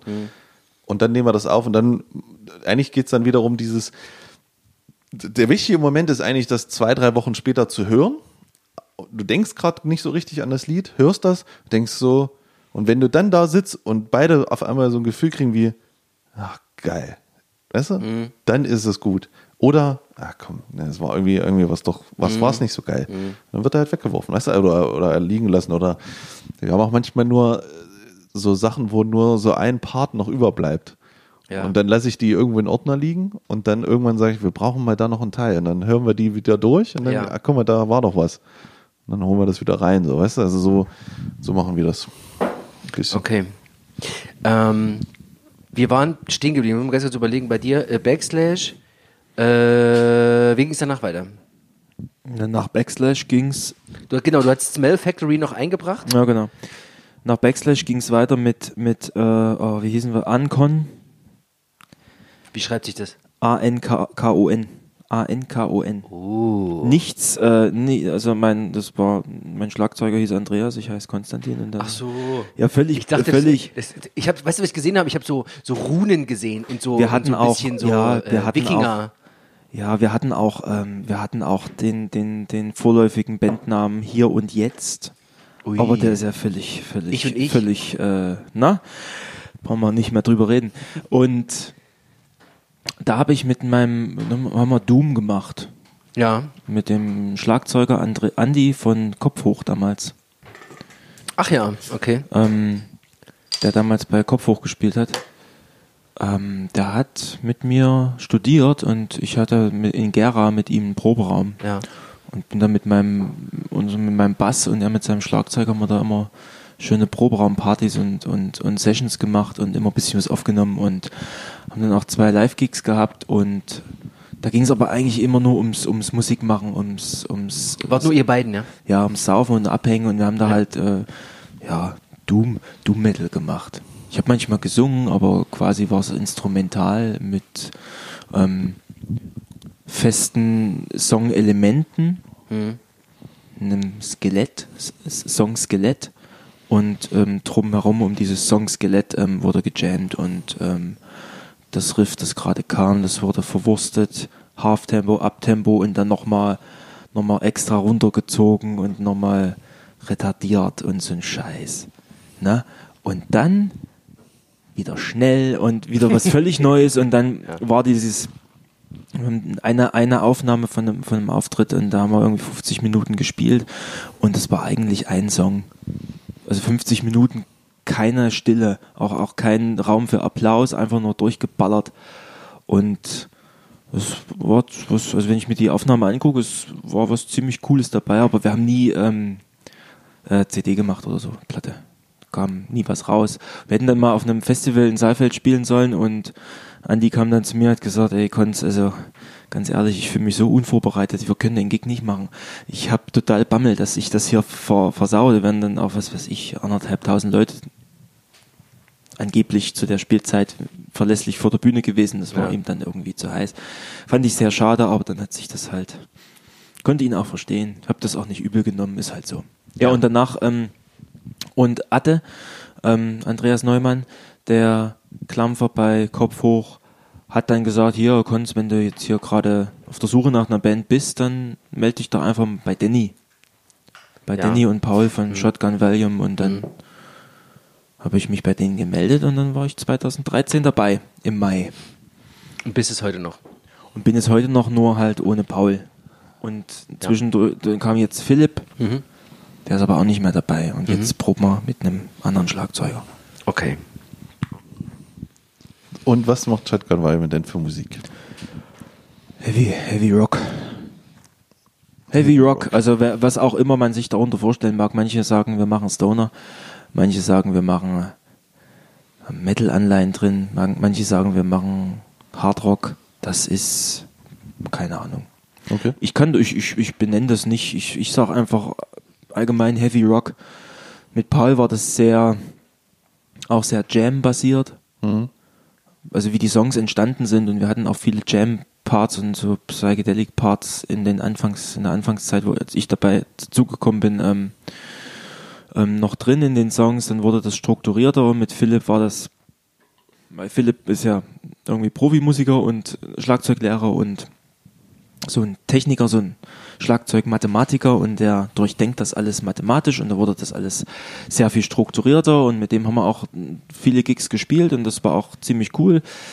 Der, ja, das hat sich dann aber auch ähm, leider nicht mehr, ging nicht mehr weiter und oh, was machen wir für Musik? Das ist immer die schwierigste Frage, die ich beantworten kann, weil ich, das kann, geht nicht. Ich kann glaube, ich nicht. Heavy kann- Rock besch- äh, beschreibt schon ganz gut, glaube ich. ja, ich kann doch nicht sagen, ja, aber, oder vielleicht auch wieder nicht. Weißt du, klar, wir, wir, wir bewegen uns hauptsächlich in diesem Stoner-Dunstkreis. Ja. Ne? Also auch in der Szene.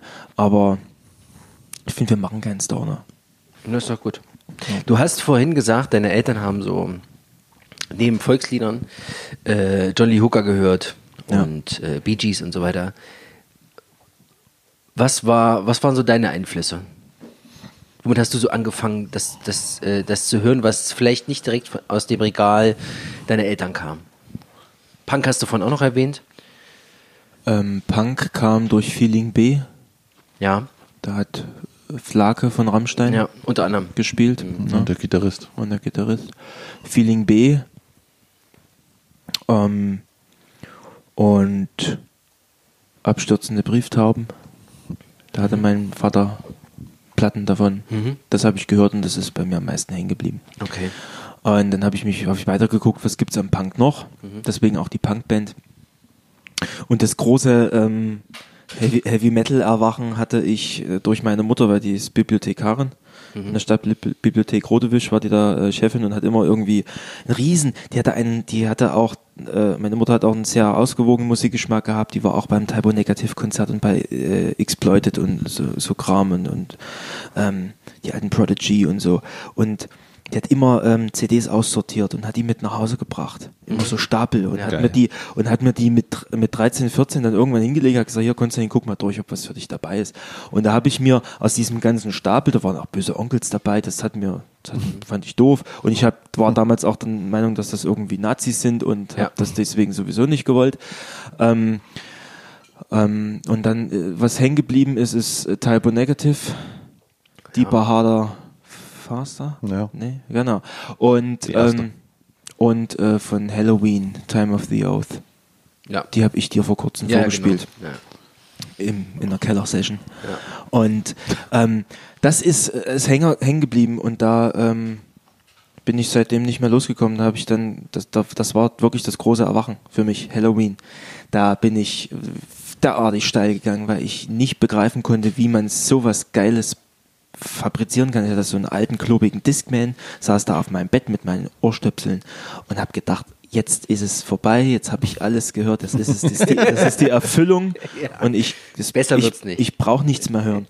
Na? Und das, das ist das me- mein, mein absolut meistgehörtes Album, das ich überhaupt. Ich habe kein Album so viel gehört wie Time of the Oath. Ich kann immer noch fast jedes Lied mitsingen und weiß genau, wann was kommt. Ja. Und das habe ich richtig gesuchtet. Und dann kam Accept dazu und das hat sich alleine quasi, das war ein Selbstläufer. Und dann habe ich in den, in den, in dem, in den langsamen Internet ähm, ISDN Spaß und dann ging irgendwann die ersten äh, Highspeed-Geschichten los. Äh, ähm, so ein bisschen diese, diese, deswegen habe ich auch die Corrosion of Conformity Platte hier eingebracht heute. Ähm, ähm, damit ging das dann los und da hat sich dann diese ganze ähm, dieses ganze Nola-Spektrum aufgemacht und dann, dann Was für ein Spektrum? Nola, da sage ich dann, was so, das okay. ist, ne? diese New Orleans-Szene. Ach so. Ähm, und dann kam Metallica. Mhm. Und von Metallica war ich irgendwie vom Gesamtwerk so äh, beeindruckt und habe dann die ganze Weile nur Metallica gehört. Wie wir alle. Und Was ist dein Lieblings-Metallica? Mein Lieblings-Metallica-Album Hm? ist tatsächlich Kill 'Em All. Ja? Mhm. Und dann kommt gleich, Hm. steinigt mich Saint Anger. Nee, überhaupt nicht. Bin ich, bin Und dann kommt äh, Load. Und dann kommt die, die SM, die habe ich rauf und runter Ja, gehört. die ist Ein super. super Album. Hast du mal in die zweite reingehört? Nee, Gut. Lass es. kann ich lassen, oder was? Ja, ja, lass es. Okay. Ähm, dann habe ich äh, die Reload fand ich in Ergänzung zur Load auch gut, aber nicht so stark wie die Load. Master of Puppets, klar, Klassiker. Ja. Ride the Lightning habe ich tatsächlich, ähm, hieß die so, ja, ne? Ja. Ride the Lightning mit dem elektrischen Stuhl. Nee. Die habe ich auch ganz viel gehört. Die einzige, was mir, die, also die, die Platte, wo mir nur ein Song wirklich gefallen hat, ist, ist Injustice for All. Da hat mir ganz viel gefehlt. Am Bass wahrscheinlich. Na, das wusste das, das konnte ich damals, das konnte ich damals irgendwie nicht so richtig ähm, benennen. Ich wusste da, ich habe ich hab mir immer vorgestellt, der Bass, ich höre den ja irgendwo, irgendwo, muss ja ein Bass dabei sein. Du musst mal, du gehst einfach mal, gehst mal zu YouTube und gibst ein Injustice for Jason. Das kenne ich. Kennst du? Ja, Und kenn dann ich, ja. hast du die ganze Platte mit Bass. Die macht jetzt auch nicht so einen großen Sprung, aber Aber die ist schon deutlich, deutlich anders. Deutlich. Ja, also, ja, Naja. keine Ahnung. Und nach Metallica brauchte ich dann mehr und bin dann irgendwo bei Pantera gelandet und und habe immer wieder diese, dieses, dieses Gefühl gehabt, jetzt hab ich's. Das ist es. Ja. Ja. aber und da kommt halt immer noch was dazu und das finde ich immer noch so beeindruckend, dass es immer wieder möglich ist. Was ist so das, das, ähm, das Letzte, was du so neu entdeckt hast für dich? Mal abgesehen vielleicht von Rush? Ach so. Ähm, das letzte, was ich ähm, für mich äh, von einer Band oder vom Album? Grundsätzlich so, wo du sagst, okay, das, das ist jetzt, das, das hat mich jetzt wieder, dass ich das noch nicht gehört habe. Der absolute Reiser war für mich eigentlich, das ist letztes, nee, das ist nicht letztes Jahr passiert, vor zwei Jahren. Vor zwei Jahren. Ähm, zwischendurch gab es auch viele Entdeckungen, aber das, aber was mich wirklich nochmal so richtig abgeholt hat, war, war Anders Osborne. Anders Osborne ist ein, ist ein Exilschwede in, in, in USA, der macht so Bluesrock. Unglaublich gut. Unglaublich gut. Mit geiler Stimme, geilem Songwriting. und wie entdeckst du Musik noch heute? Also Na, ich guck mir, ähm, ja klar, YouTube, ja- YouTube, Spotify ist viel dabei, ähm, aber tatsächlich auch viel über ähm, Rezensionen. Rezensionen, wenn ich über, über Alben von Bands, die ich, die ich gerne höre, ähm, bei irgendwelchen ähm, Magazinen nachlese, wie das Album bewertet ist mhm. Und da mal querlese, kommt man ja irgendwann auch mal auf die bisschen Underground, was nicht so bekannt ist bei uns. Ähm, und da habe ich bei Da habe ich im, in der Visions habe ich über Anders Osborne gelesen zum Beispiel. Okay. Und Achso, das hast du direkt aufgenommen dann. No, und hab dann geguckt, äh, haben, haben den hochgelobt und hier, was weiß ich, in den USA gefeiert und ich gesagt, nur weil die den in den USA feiern, heißt das noch lange nicht, dass das geil ist, aber es war geil. Und das war die, war für mich eine riesengroße Entdeckung. Okay. Also was, wenn du jetzt nach der letzten fragst. Ja, Gut. Ja, genau. Aber dann kommen wir jetzt doch mal zum ersten Album, würde ich sagen. Denke ich auch. Das war, Ja? Du hast uns Corrosion of Confirmity gegeben mit dem Album Deliverance von 1994, Ja. glaube ich, war es. Ja. Ähm, ich kannte die Band bis dato gar nicht. Habe ich nie gehört. Ähm, das einzige Album, was Deliverance heißt, was ich kenne, ist von Opeth. Ähm, aber von der Band habe ich nie was gehört gehabt.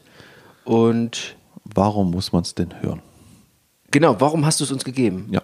Was macht es was macht es für dich als besonderes Album? Als mir mm, Metallica zu dröge wurde, Ja.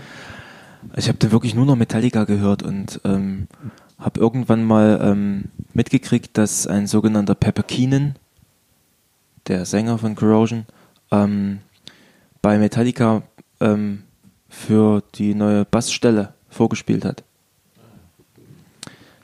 Der hat im Prinzip den Platz, den jetzt äh, Robert Trujillo hat. Ach, der hat da mitgespielt, okay. Der hat da, ähm, der hat da diese Audition mitgemacht. ja, Das stimmt. Und den kann ich mich gar nicht erinnern. Nee, ich dachte, ja, den kann ich mich auch nicht erinnern. Ich kann mich nur von dem von Kais erinnern.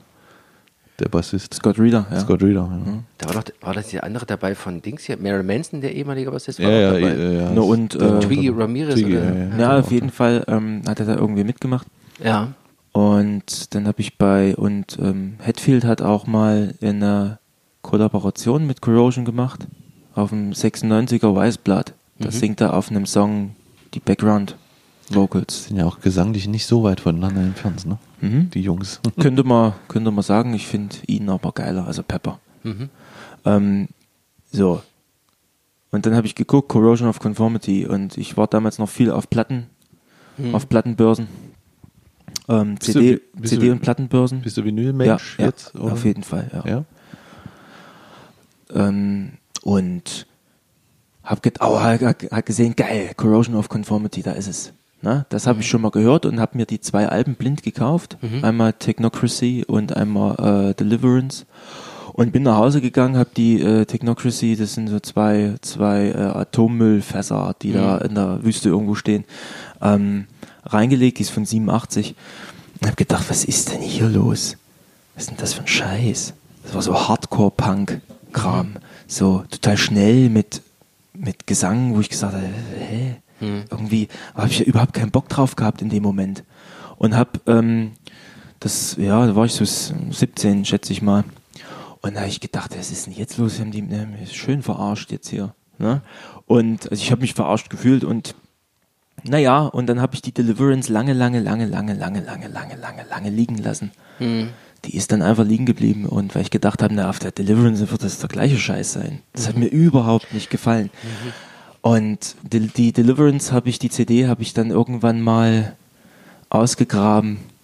Da war es, keine Ahnung, da war ich, habe ich schon studiert, da war ich, keine Ahnung, 19, 20 und habe die reingelegt und habe gedacht, aha, halt die Esse fest. Geiler Scheiß. Ja. Und das hat mir, ähm, und das Album habe ich dann nicht so oft gehört wie Time of the Oath, aber auch total oft und immer mal wieder und auch Ja. immer so als Partyplatte, wenn ich Leute da hatte, einfach eingelegt. So ein Album ist, was, was aus meiner Sicht total gut durchlaufen kann. Das hat keine krassen Spitzen, das ist einfach, das rollt schön durch und habe mich total in die in die in das Album verliebt, habe dann auch mal quer gehört, was gibt's noch von denen und hab, bin aber immer wieder bei dem Album gelandet und finde das auch nach wie vor die beste das beste Release von ihnen und das und durch diese Corrosion of Conformity bin ich dann auf diese New Orleans Louisiana Musikszene gestoßen. Ähm, da gibt's, ähm, kann ich sehr empfehlen, eine, eine, eine das habe ich mir aufgeschrieben, ich habe ein paar Notizen gemacht. Ähm, da gibt's eine astreine Dokumentation, die heißt Slow Southern Steel. Da kommen Anselmo vor und die ganzen, ganzen ähm, Southern Metal ähm, Größen. Ähm, Kann man, die irgendwo, Crowbar, kann man die irgendwo gucken? die kannst du auf YouTube gucken. Die Ah, gibt's da Na, dann- komplett. Die ist richtig gut. Rein. Und von Corrosion of Conformity bin ich zu meiner einer meiner Lieblingsbands Crowbar gekommen. Ja. Na, weil die auch in diesem New Orleans Dunstkreis ähm, sind. Ähm, und von Crowbar, weil ja Pepper von Corrosion und Kirk Winstein von Crowbar bei Down spielen. Ja. Und dann habe ich mitgekriegt, die, die Nola habe ich dann reingelegt von Down und habe äh, festgestellt, den Gesang kennst du. Ich habe mich vorher nicht beschäftigt, ich habe einfach nur gesagt, Down, hochgelobt, keine Ahnung, 595. Ähm, und ich gesagt, die Stimme kennst du, das ist doch ja der Dings von, von, von Pantera, der Anselmo. Und tatsächlich, es war er auch. Ne? Und dann spielte dann noch Todd Strange von, von Crowbar mit und ähm, der dann später von Rex Brown abgelöst wurde und Jimmy Bauer von I Hate God. Dann habe ich I Hate God für mich entdeckt und so ging das ewig weiter, Ja, bis ja. ich irgendwann mal bei Alabama Thunder Pussy gelandet bin.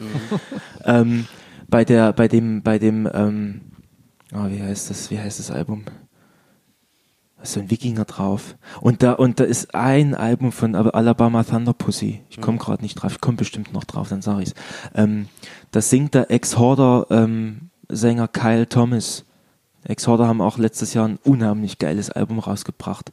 Und die sind diejenigen, die so ein bisschen diesen Groove Metal Sound, Louisiana, New Orleans Sound geprägt haben. Ex-Horder mit Kyle Thomas. Und es gibt tatsächlich eine, eine, eine musikhistorische Abhandlung irgendwie darüber. Dieser New Orleans Sound, der, den findet man auch bei, bei Machine Head, bei Lamb of God, bei White Zombie und auch bei Pantera. Und Ex-Horder zum Beispiel, die waren eine, eine der ersten Bands, die diesen Groove Metal so hingelegt haben. Und ich finde die, die Bands alles so unheimlich dreckig und unheimlich, boah, so fett und langsam und alles so schwer und ich habe so ein scheiß Leben und ich baller jetzt alles weg, weil ich habe mich befreit von dem ganzen Schmerz und so. Und irgendwie spricht mich das an und das habe ich Corrosion of Conformity zu verdanken. Open Fire heißt das auch. Open Fire, genau. Und das habe ich äh, denen, deswegen habe ich euch das Album hingelegt, weil das für mich ein großer musikalischer Meilenstein ist. Also in, ich, ich kenne diese Richtung, weil so ging es mir mit dem ganzen Proc-Bereich. Genau so von einem zum anderen, der mit dem und der mit dem hat das und das gemacht. Ähm, habe ich, ich, hab ich noch nie, das ist, ich, ist mir ist völlig an mir vorbeigegangen. Nie gehört davon, dass es einen New Orleans äh, Southern Metal äh, Groove Rock, was auch immer, dass, dass es das überhaupt gibt und diese Verbindung. Ähm, okay, Ja, gut. Ja, Gut. genau. Also mir war es bekannt, weil ich äh, auch großer Fan der Nola bin. Ähm, die finde ich total klasse. Nola von Down. Von Down. Das ist ein geiles Album. Aber ich habe nie in diese, in diese, also ich habe das nie gemacht. Ich habe da nicht angefangen, habe alle quer gehört. Weil, äh, um es böse zu sagen, die klingen dann auch irgendwie alle gleich. Oder ähnlich, sage ich mal. Sie haben alle so ein, und Down war dann schon der, der Peak, glaube ich, der hat dann, weil das, so wie die das da hinlegen, das finde ich schon, finde ich schon richtig geil. Von daher habe ich, ich kenne die ganzen Namen, aber ich habe nie reingehört. Also Pepper Keen und so, das sagt mir alles was. Aber ich habe nicht reingehört, ja. ja. Aber ja, Also ähm, So. ich hätte, ich habe un ungefähr ahnen können, in welche Richtung es geht, weil ich weiß, welche Richtung du so, du so hörst. Ähm, hat sich dann auch bestätigt. äh, dieses sehr erdige, dreckige und ähm, ich weiß noch nicht so richtig. Ich ich weiß gar nicht, wo ich anfangen soll, ehrlich gesagt. ich auch nicht so richtig. Ich, also ich, Es ist ein Spä äh, bei mir ist es ein Spätzünder, tatsächlich. Ich habe das durchlaufen lassen ähm, im, im Alltag, so. Mal auf der Anlage, mal auf der kleinen Bluetooth-Klitsche äh, äh, und mal auf dem Kopfhörer und was auch immer so, ne? Beim Zähneputzen, beim Abwaschen, beim auf Arbeit fahren und so weiter. Und so richtig, es läuft relativ gut durch. Die ersten drei Male ist tatsächlich aber wenig hängen geblieben, außer die wunderschönen, diese wunder, wunderschönen Instrumentalsongs, Mhm. die, die, also das war wirklich, das ist wie wenn so ein, du hast den ganzen Tag so grauen Himmel und dann plötzlich hast du so einen Moment, da bricht die Sonne so durch. Und da siehst du diese Strahlen so vom Himmel runter. Und genauso waren diese, diese schönen, also es war sehr tragend, sehr melancholische Sachen, die haben mich, die haben mir richtig gut gefallen. So in diesem ganzen, in dem ganzen Sound. Also man kann ja vielleicht einmal den Sound beschreiben. Der Sound ist sehr, Ja, oder die Richtung erstmal, dieses, also, was, was ist er überhaupt? Stoner Rock, Sludge Metal, Salsa Rock, so wird es hier beschrieben. Im Prinzip, also ich finde ja immer, das ist alles, im Prinzip ist es alles nur eine Verhärtung von Black Sabbath. Also, wenn man es genau nimmt, ist Black Sabbath eigentlich das, gerade die Master so, of Reality mhm, und so, ja. das sind immer so, da, da kommt das eigentlich alles her und das nimmt das halt und macht so einen leichten Southern-Einschlag. Also es ist halt sehr Sehr groove-orientiert. Ja, es ist halt schwer, heavy, halt verzerrt. Black Sabbath halt logischerweise. Die Stimmen sind aber dazu noch äh, schön, also äh, gut gesungen noch, Mhm. also hoch gesungen, nicht kein Gepläckelt oder irgend sowas, sondern aber nicht im Vordergrund. und South dann halt so, das ist halt, also wenn jetzt böse sein würde, würde man Country-Einschlag sagen, aber das stimmt ja nicht. Aber daher kommt es das wahrscheinlich ist, ich so. finde, das ne? ist tatsächlich keine, ähm, kein Nee. Fauxpas, das zu sagen. Genau, also Weil gerade aus, da ist, auf dem Album ist ja ein, eine Ballade drauf. ja, die ist gut. Ne? Schalter. Ja, Und das ist ja im Prinzip, ist, das ist ein Country-Song. genau. Und, äh, aber es ist halt auch Blues und aber das stimmt schon, wenn man dieses dieses Mississippi Delta äh, New Orleans, das das irgendwie, wenn man es, also wenn man mal schon so, wenn man dieses New Orleans mal gesehen hat und diese Typen mal reden hört und so, dann dann weiß man irgendwie, wie das klingt. Also man kann es manchmal schlecht beschreiben, aber so wie das da aussieht und so wie die, die wie diese Stadt ist, so so ist so sind diese Typen und so ist die Mucke auch irgendwie. Das hat schon eher diesen Kann ich jetzt. ja, ja, das kannst du jetzt nicht so nachvollziehen, aber Nee. ich habe das ja auch, dieses Down viel gehört und Live-Auftritte gesehen und so und, und Interviews und die sind ja auch alle mal, also gerade wenn du äh, Phil Anselmo in Interviews hörst und er mal auf Halbkunde, yeah man, you know what I mean, yeah, I know it. Und, und genauso ist die Mucke. Weißt du, also bei, bei Nola, das ist ja so schwerste Kiffer, Doom und alles trägt so und fliegt so, weißt du? Also Ja. das, das, daher kommt das schon so ein bisschen. Das Album ist nicht ganz so Nee, dummig also, und, nee. und, und langsam, sondern Aber schnell ist es auch nicht. Nee, das schnell ist- nicht, aber es hat findet schon- sich so schön in so einem Mittempo. es ist halt schwierig, den Begriff Stoner Rock so ein bisschen zu erklären. Also Es ich, hat- für mich ist es halt Black Sabbath Master of Reality. Das ist die Blaupause von, von allem, was da nachkam. Also, aber das ist halt von 73, 74. Also ich finde, wir sind hier äh, gut im Mittempo-Bereich. Wir haben, es ist sehr rifforientiert. Ähm, der Gesang ist erstaunlich, also, ni, also nicht nervig. Also, geht, also der, der stört überhaupt nicht. Und er ist auch so, so ziemlich in den, in den Sound der Band mit eingemischt. Der ist nicht so vorne, weißt du, wenn man sich das jetzt so vorstellt, so, der ist nicht, der steht nicht vor dir, der ist da in dem, in dem Gewirr des Sounds mit, mit drinne. Und das finde ich ziemlich gut. Ähm, hat allerdings, also ich, ich, ich brauchte, bis die Lieder so hängen bleiben. Das so, ist es nämlich. Das erste, was gezündet hat, war äh, das dritte, Clean My Wounds. Ähm, das hat mich sofort an ähm, Misfits erinnert. Die haben einen Song, Helena heißt der, auf dem, auf dem, äh, ich glaube, Famous Monster war das von 99.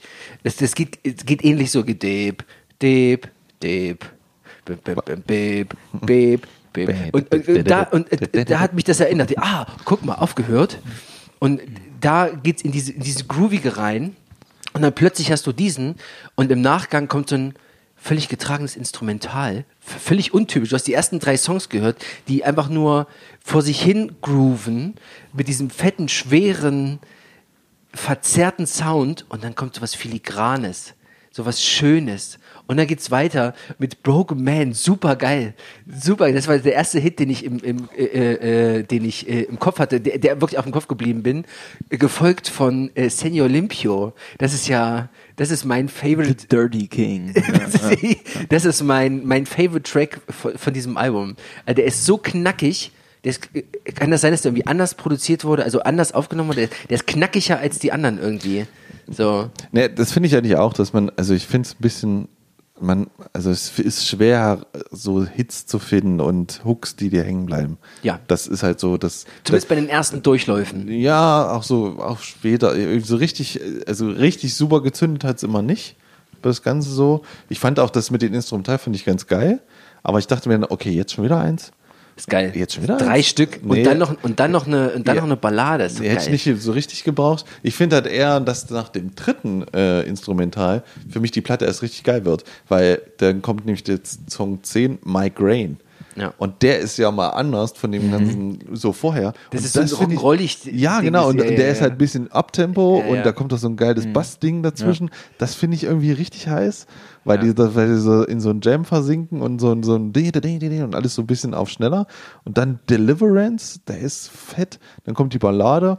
Und vor allen Dingen der letzte Song, der war richtig geil. Das, der war so ganz langsam Da, getragen. das, da habe ich Before auch, Swine. Ne? Ja, genau. Oh, Pearls- ja. genau. Und da habe ich auch an Black Sabbath gedacht. Also ja. Das ist so ein richtig schwerer äh, Doom-Song, der aber nicht nervt. So, weißt du, diese, Mhm. ich habe das, das Problem bei diesen Doom-Songs habe ich immer, dass es mich einfach irgendwann nervt, diese diese Getragenheit und dieses Oh Gott, komm in die Pushen. So, aber bei dem ich glaube, das ist auch der längste, ne? Irgendwie sechs Minuten, Ja. fast fünf. Äh, fast fünf, genau, fast sieben. Ähm, Fand ich, fand ich sehr gut tatsächlich. Und ich muss dir, ich muss dir zustimmen, die zweite Hälfte des Albums gefällt mir tatsächlich Genau. besser. Und äh, also ich habe eigentlich das größte Problem, muss ich sagen, habe ich mit der Produktion. Ich finde, ich finde, das knallt mir manchmal zu wenig. Also manchmal Broken Man zum Beispiel, das ballert richtig geil. Manchmal klingt der Schlagzeug super fett mit einer ganz dicken Bassdrum und, und alles so, wo du denkst, ja, so muss es klingen und dann wieder nicht. Also es ist so ganz komisch zwischenproduziert und wenn der Sound durchgängig schwerer und härter wäre, würde ich es besser finden. Ich kann tatsächlich nichts dazu sagen, wie das produziert wurde. Habe ich mich nie damit beschäftigt. Das hat auch, nee, es ist ja egal, wie es produziert wurde, das ist jetzt nicht das Wichtige, aber ich finde halt insgesamt den Sound nicht so stimmig und das merke ich irgendwie immer mehr, dass mir Sound immer wichtiger wird. Wie, wie, was, das hatten wir auch schon oft bei Alben, wo ich sage, irgendwie, es ist, weißt du, hier wie bei, ne, Danko Jones, Ja. ne? Ja. Wo ich gesagt habe, die Songs sind eigentlich gut, aber Ja. die sind, das klingt so schlecht, das Schlagzeug, Mhm. es geht mir so auf den Sack, dass das so kacke klingt. Das ist interessant, Weißt du, weil, äh, weil das, ich habe das, ich habe dies, dies, die Songs, ne, ja schon immer mal gestreut, ne? Und Schlagzeuger sagen oft, nee, also äh, Schlagzeug kannst du da vergessen. Nicht vom, vom Spielerischen, von, sondern Ja, vom, ja. vom, vom Sound her. Ja. Ich höre zu wenig. Ich höre die Becken nicht differenziert, ich höre die Bassdrum nicht, die, die Snare ist im, im Hintergrund, wurstelt die da rum. Nee, es sind aber auch die Gitarren, die sind zu mittig, die haben zu wenig Schmackes. Und die Down, ich meine, wenn ich an den letzten Song denke, wie, der, das, ah, wie das schiebt, dieses Album, weißt du? Da ist einfach, da stimmt einfach alles, da, da ist eine richtig gute Produktion dahinter. Und hier ist es so, das, das klingt so, das klingt wie ein Album von 88, ist aber von 94. Weißt du, das hat noch so ganz komische, hallige Snares und so. Ich finde das nicht. Also ich merke den Unterschied von den anderen zu, zu Senor Limpio tatsächlich. Da ist so ein bisschen, das ist alles ein bisschen knackiger.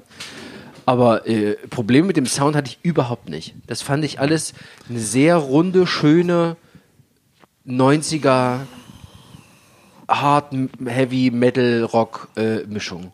Also im, im Grunde genau den Sound, den ich, den ich schon erwartet habe, weil ich einfach Konstantin kenne, äh, habe ich genau das erwartet und habe mit dem Sound keine Probleme gehabt.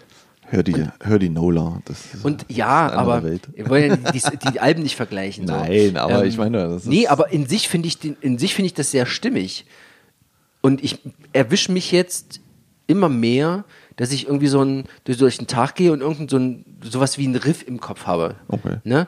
Und bis ich dann rausfinde, dass es irgendein Riff von irgendeinem von den Liedern ist, da dauert es dann auch erstmal noch ein bisschen. Aber es bleibt irgendwas hängen bei mir. ja. Ne? So, es ist so, ja, deswegen, deswegen habe ich vorhin gesagt, das ist ein Spätzünder. Das braucht Na ja. bei mir. Das ist das wie ge- genauso wie sich so der Sound so und das alles so durchwühlt und so durchgräbt. Ähm, so geht's mir mit dem Album so. Also meine, meine Hits auf dem Album sind tatsächlich Seven Days, Ja. Deliverance und Shelter. Auch Pearls Before Swine. Ne? Ja. Aber ich kann, ich kann die Kritik an dem Album von euch durchaus verstehen. ähm, aber ich finde gerade, ich, ich finde auch die, die Kritik an sich ist auch irgendwo eine Stärke des Albums, dass man, dass man ähm, erstens ein bisschen braucht, bis man drin ist. Ja. Und dann ist es auch geil. Bei mir hat es damals sofort gezündet.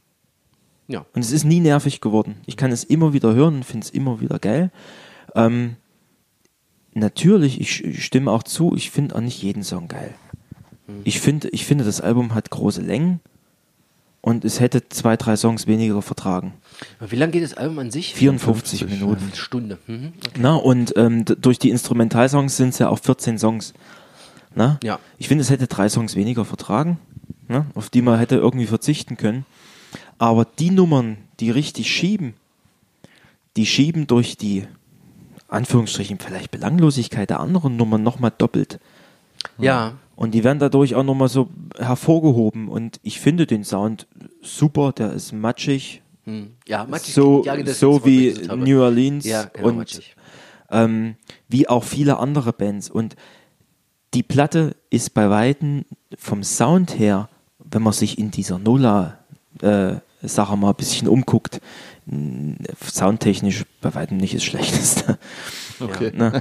Und ähm, das ist, ähm, ja, der Sound ist da nicht, ähm, die, diese, dieses Album transportiert irgendwie, ich war da noch nie, ne? aber ich habe mich mit den Bands beschäftigt und ich glaube, glaube zu verstehen, was sie transportieren wollen.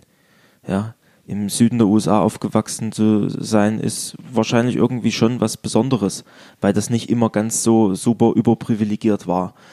Und da steckt viel, gerade Crowbar, die eine meiner Lieblingsbands äh, sind, ähm, gerade Crowbar, die singen, da wird ganz viel davon gesungen, dass irgendein Stein auf dir lastet und du musst dich durchkämpfen und musst diesen scheiß Stein von dir runterrollen, damit du wieder dein Mann stehen kannst und damit du äh, den, deinem Unterdrücker zeigen kannst, dass du wer bist und dass du den nicht mehr brauchst und das, so das ist, das schwingt alles so mit, sich äh, vom Dreck hocharbeiten und irgendwas erreichen. Ja. Und das haben die Bands alle irgendwie. Die sind alle irgendwie international rumgekommen. Also nicht alle, aber, aber viele davon. Die sind irgendwie aus dem, aus dem Sumpf irgendwie international rumgekommen und irgendwie bekannt geworden. Und äh, wenn man diese, diese, äh, dieses Slow Southern Steel, diese Dokumentation guckt, ähm, sieht man auch, was da so das Umfeld ist.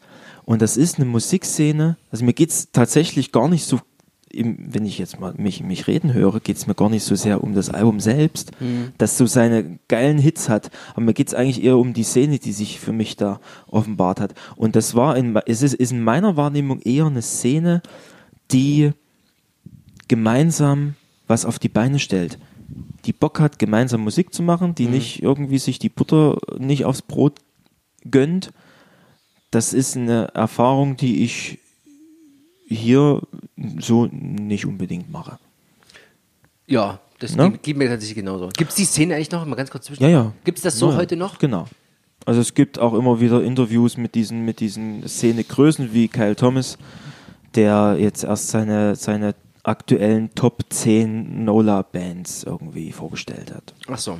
Und das sind für mich, alles sind für mich zehn völlig unbekannte Bands. Ah ja, okay. Ja. Also ich finde es total empfehlenswert, da mal reinzuhören in diese ganze Nola-Geschichte.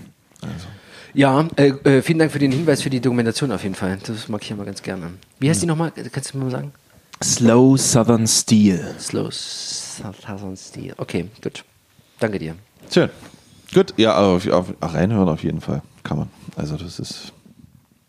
Auf jeden Fall, ja, ja, also- ja. Also wer sich da damit noch nicht auseinandergesetzt hat, muss, ja, also ich werde es machen. Wie gesagt, das Gucken. und ich, dann, ich kann nicht versprechen, dass es hängen bleibt, aber und dann Nola und so. Da Ja. ist man auf jeden Fall. Das, da macht man nichts verkehrt. Schön. wir machen weiter. Kommen wir gleich zum nächsten.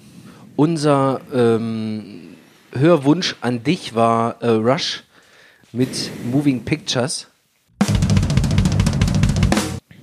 Ja. Und äh, offensichtlich wurden nicht nur die Pictures gemoved, sondern auch du, weil äh, du hast so im, im, im Vorgespräch schon gesagt, okay, äh, es hat dich doch ganz schön äh, mitgenommen. Okay. Warum? Rush. Rush. Warum, warum haben wir ihm Rush gegeben? Weil Rush einfach mal die, das geilste Power-Trio aller Zeiten ist oder war, muss man ja leider sagen, war für mich. Wie bist du denn zu Rush gekommen? Also, woher kennst du Rush wahrscheinlich? Sehr, sehr spät. Ich auch. Ich auch. Wirklich spät. Richtig spät. Also richtig spät. So spät, dass man es eigentlich schon gar nicht mehr, Ja. dass eigentlich schon der Zug fast abgefahren wäre. Ja. Ähm, durch die Mischung aus Metal und meinen ganzen Progressive Metal Dings, weil die alle Einflüsse haben immer gesagt, ja, Rush, okay, Ja. ist mir scheißegal. Rush war für mich immer die Band, die auf den ähm, bei den bei den 50 und 60-jährigen äh, äh, Hardrockern Ja. auf dem T-Shirt vorne drauf Ja. stand. Ja. Die Dicken, die zum äh, zum Konzert gegangen sind und sagen, ja, Rush, weil die habe ich damals in den 70ern gehört. Genau. Ist mir scheißegal gewesen. Ja. Habe ich nie gehört. Ich auch, Ist völlig an mir vorbeigegangen. Ja. Ähm, und ich erinnere mich sogar noch, dass ich mal reingehört habe und diese, diese hohe Stimme von Geddy Lee gehört habe, Ja. furchtbar grauenhaft fand und ausgemacht habe und dann, okay, danke. Ja. Meine Erfahrung habe ich gemacht. Irgendwann, äh, ich war auch in diesem Netzwerkprozess drin, ne, der von dem und Ja. dem und dem und der und diese Einflüsse von dort. Und dann war ich irgendwann pff, 2000 und sechs, sieben, acht, neun, irgend sowas in der Richtung, 2009 vielleicht, 2008, war ich hier in Erfurt, habe hier studiert und dann war ich in der Bibliothek und habe mir mal so Alben ausgeliehen, dachte, komm, Rush, guck mal, was Rush ist. Und dann habe ich meine CD von Rush mitgenommen, Vapor Trails von Vapor Trails von zwei, Anfang 2000 ist das, glaube ich, gewesen. Ja, das war die letzte. Sogar. Nee, ah, nee, Nee, das, nee, nee, das war die nee. Vorfahrt. Ja. 2002 ist die. 2002, genau. Jedenfalls habe ich die reingehört, nichts so, äh, und die fängt natürlich gleich mit einer Double Bass an und da hat es, ab diesem Moment hat es mich dann, weil ich dann, äh, ich hatte halt zu der Zeit so einen leichten Double Bass Fetisch, weil viel Double Bass hilft viel und ist auch viel geil äh, und äh, da hat es mich dann gehabt und, und sofort war ich da drinne und habe mich aber nach, ähm, nach vorne konzentriert, also, in, also die neueren dann mitgenommen. Ähm, danach kam irgendwie, glaube ich, Snakes and Arrows oder so. Ja. Genau, Snakes and Arrows, super. Also die beiden Alben, ähm, äh, Vapor Trails und Snakes and Arrows, die habe ich hoch und runter gehört. Ich liebe diesen Sound, diesen brillanten, aber fetten Sound. Du hörst alles raus. Das ist total fluffig gespielt und von diesem ausgehend bin ich immer noch dabei, mich mit Rush zu beschäftigen. Ich habe beileibe noch nicht alles gehört. Ja. Ähm, und das ist so ein, das ist so ein, so ein Langzeitprojekt fürs Alter. Ja, ja. Weißt du, in meiner, Ju in meiner frühen Jugend war es so, so Metallica, in der, in der, in der, in der, in der späteren, so die 20er und so Kram war es Dream Theater und fürs Alter ist es Rush. Mhm. Ja. Weil die haben so viele Alben rausgebracht, ich komme nicht hinterher. 20, ne? Sind's. Ich, ja, könnte, Ja. könnte möglich sein. 20 Alben in 40 Ohne die Jahren. Live- ohne die ohne die Live- Live-Dinger, die grandios sind. Ähm, und bin jetzt immer noch dabei, Neues zu erkennen. Ich Ja. erinnere mich dran, äh, Konstantin, du hattest mir noch irgendeinen Song von, glaube ich, äh, Fly by Night äh, äh, vom zweiten Album geschenkt. Anthem. Anthem, genau. Nie gehört. Das Album habe ich nie gehört. Keine Ahnung, kenne ich nicht. Aber auch das erste Album nicht gehört. Aber das ist so, das sind so, so Schätze, Ja. die, ach, die, da freue ich mich dann schon drauf, wenn ich noch 60 bin. Dann, dann höre ich wahrscheinlich dann auch ein Album von denen. So ähnlich ist bei mir auch. Also ich kann genau sagen, wann ich Rush überhaupt in meinen Kosmos geschossen ist, und weil, weil ich den Film geguckt habe, Fanboys. Ja. Kennt ihr Fanboys? Ja. Also so, so eine Ja. Gruppe von Nerds, die äh, versuchen, Episode 1 für ihren todsterbenskranken äh, Freund zu gucken. Der kam 2009 raus und ich habe den, glaube ich, gerippt irgendwie geguckt, wie man das so gemacht hat. Und da ist so ein Typ, der hat so einen Van, so einen abgeschotten und der sagt, okay, jetzt fahren wir los und dann hören wir Rush Du, und haut die Kassette rein und es kommt Tom Sawyer oder sowas. Ja. Ne? Und ich so, okay, geil. Also irgendwas, hä, was ist, äh, wa- warum, weißt du, warum hören die Nerds, wa- warum Rush? Ja, genau. So. Und dann hatte ich auch dieses Phänomen, dass man in so Rockhards ständig von Rush gelesen hat. Proc, die best top trendy Rock Alben aller Zeiten, Moving Pictures 1 oder 3, so mindestens, weißt du, so Ja. irgendwie immer hoch angesiedelt, immer, okay, hey, keine Ahnung. So, und dann, weiß ich nicht warum, aber ich bin, glaube ich, als allererstes an diese Doku gekommen. Äh, Von, von der Band. von, äh, Von- wie heißt von- sie denn von jetzt? Rush selber. In der Limelight? Na, die, den, den, Center, Center Stage? Nee, wie heißt es? Ja, ich weiß. nee, das ist das Live-Album. Warte, Da gibt's, gibt's auch einen Film, ne? echt? Also hab ich, ich habe nicht Time. Stand Still? Nee. Nee, so heißt es nicht. Das finden wir noch raus, ist egal. Naja, auf jeden Fall diese Doku, die dieser äh, Typ gemacht hat, die, ähm, oh, scheiße, wie heißt er denn, dieser Typ, der die ganzen, die Diese gan- ganzen Dokus Ne- macht. Nein, der, ne, der, der, eine- das, das letzte der Mal, eine da. Das, das letzte Mal hatten. Ken Burns, nein. Nein, Ach, der, Sam Dunn. ganzen, Sam Dunn, der diese ganzen äh, Dokus von den ganzen. Ach so, ja, also in der letzten Folge hatten wir Sam Dunn mit drin, der so die, äh, die Genres vom, vom Rock und Metal irgendwie aufgearbeitet Genau, hat. und der hat so ein eine richtig gute äh, äh, Rush-Doku gemacht. hat. Ja. Beyond the Lighted Stage. Mensch, da ist es doch endlich. Ach, das ist auch von ihm, ja? Na klar. Ah, okay, so, ja, und die habe ich gesehen. Ja. Ne? Und, Und, dann. hast aber kein Album gehört vorher. nee, irgendwie nicht. Okay. Irgendwie, oder egal. Und dann habe ich angefangen, glaube ich, es muss Moving Pictures gewesen sein oder Ja. so, als allererstes zu hören. Und bei mir hat es genau diesen Effekt gehabt. Die Doku beschreibt ja im Prinzip viel mehr die Phase, die Anfangsphase, die Prog-Phase. Also Rush kannst du eigentlich perfekt unterteilen in drei Phasen. Die gehen halt, äh, die haben angefangen, die Band äh, 74 mit dem Album Rush. Dann geht das bis Moving Pictures, bis 81 ist die Prog-Rock-Phase. Also wirklich mit ausufernden Songs bis 20 Minuten und Gefricke und so weiter. Dann kommt die Synthi-Phase, die ja mit Moving Pictures richtig hart eingeleitet wird, aber noch so einen guten Spagat schafft. Und danach kommt halt die harte Elektro-Drums. Wir haben, äh, wir, wir klingen halt wie so ähm, 80er. 80er, aber ganz, ganz böse mit so wenig Gitarre und so. Und danach haben sie gesagt, okay, jetzt Schluss damit. Und 91 kam Roll the Bones. Und ab da wurde es wieder Hard Rock, aber die Songs halt viel strukturierter, also alles bei drei, vier Minuten, nicht mehr länger. Und äh, meine Phase ist nur die Prog-Rock-Phase. Also Ach so, ganz am Anfang. ich liebe nur die, also ich, ich, so, ich okay. kenne ich kenn Ja. die komplette Diskografie der ganzen Prog-Rock-Phase, Ja. kann ich dir, äh, bin ich komplett drin. Ich habe dann auch angefangen von der einen zur anderen. Ich liebe diese Phase. Ich liebe das, also Rush sind so geil, wirklich. Ich, niemand klingt wie Rush. Mhm. Das, äh, das ist auch so eine Band, die klingt nur wie Rush klingt. Das und, stimmt, das kann Und ich es dir- ist, Das stimme ich dir zu. ich, ich, also allein, was da, also vor allen Dingen, das, das. Schlimme ist bei der Band, ich vergesse auch manchmal, dass die einen Gitarristen haben. Der Schlagzeuger und der Bassist, das ist, oh, das, also man kann nicht genug würdigen, was.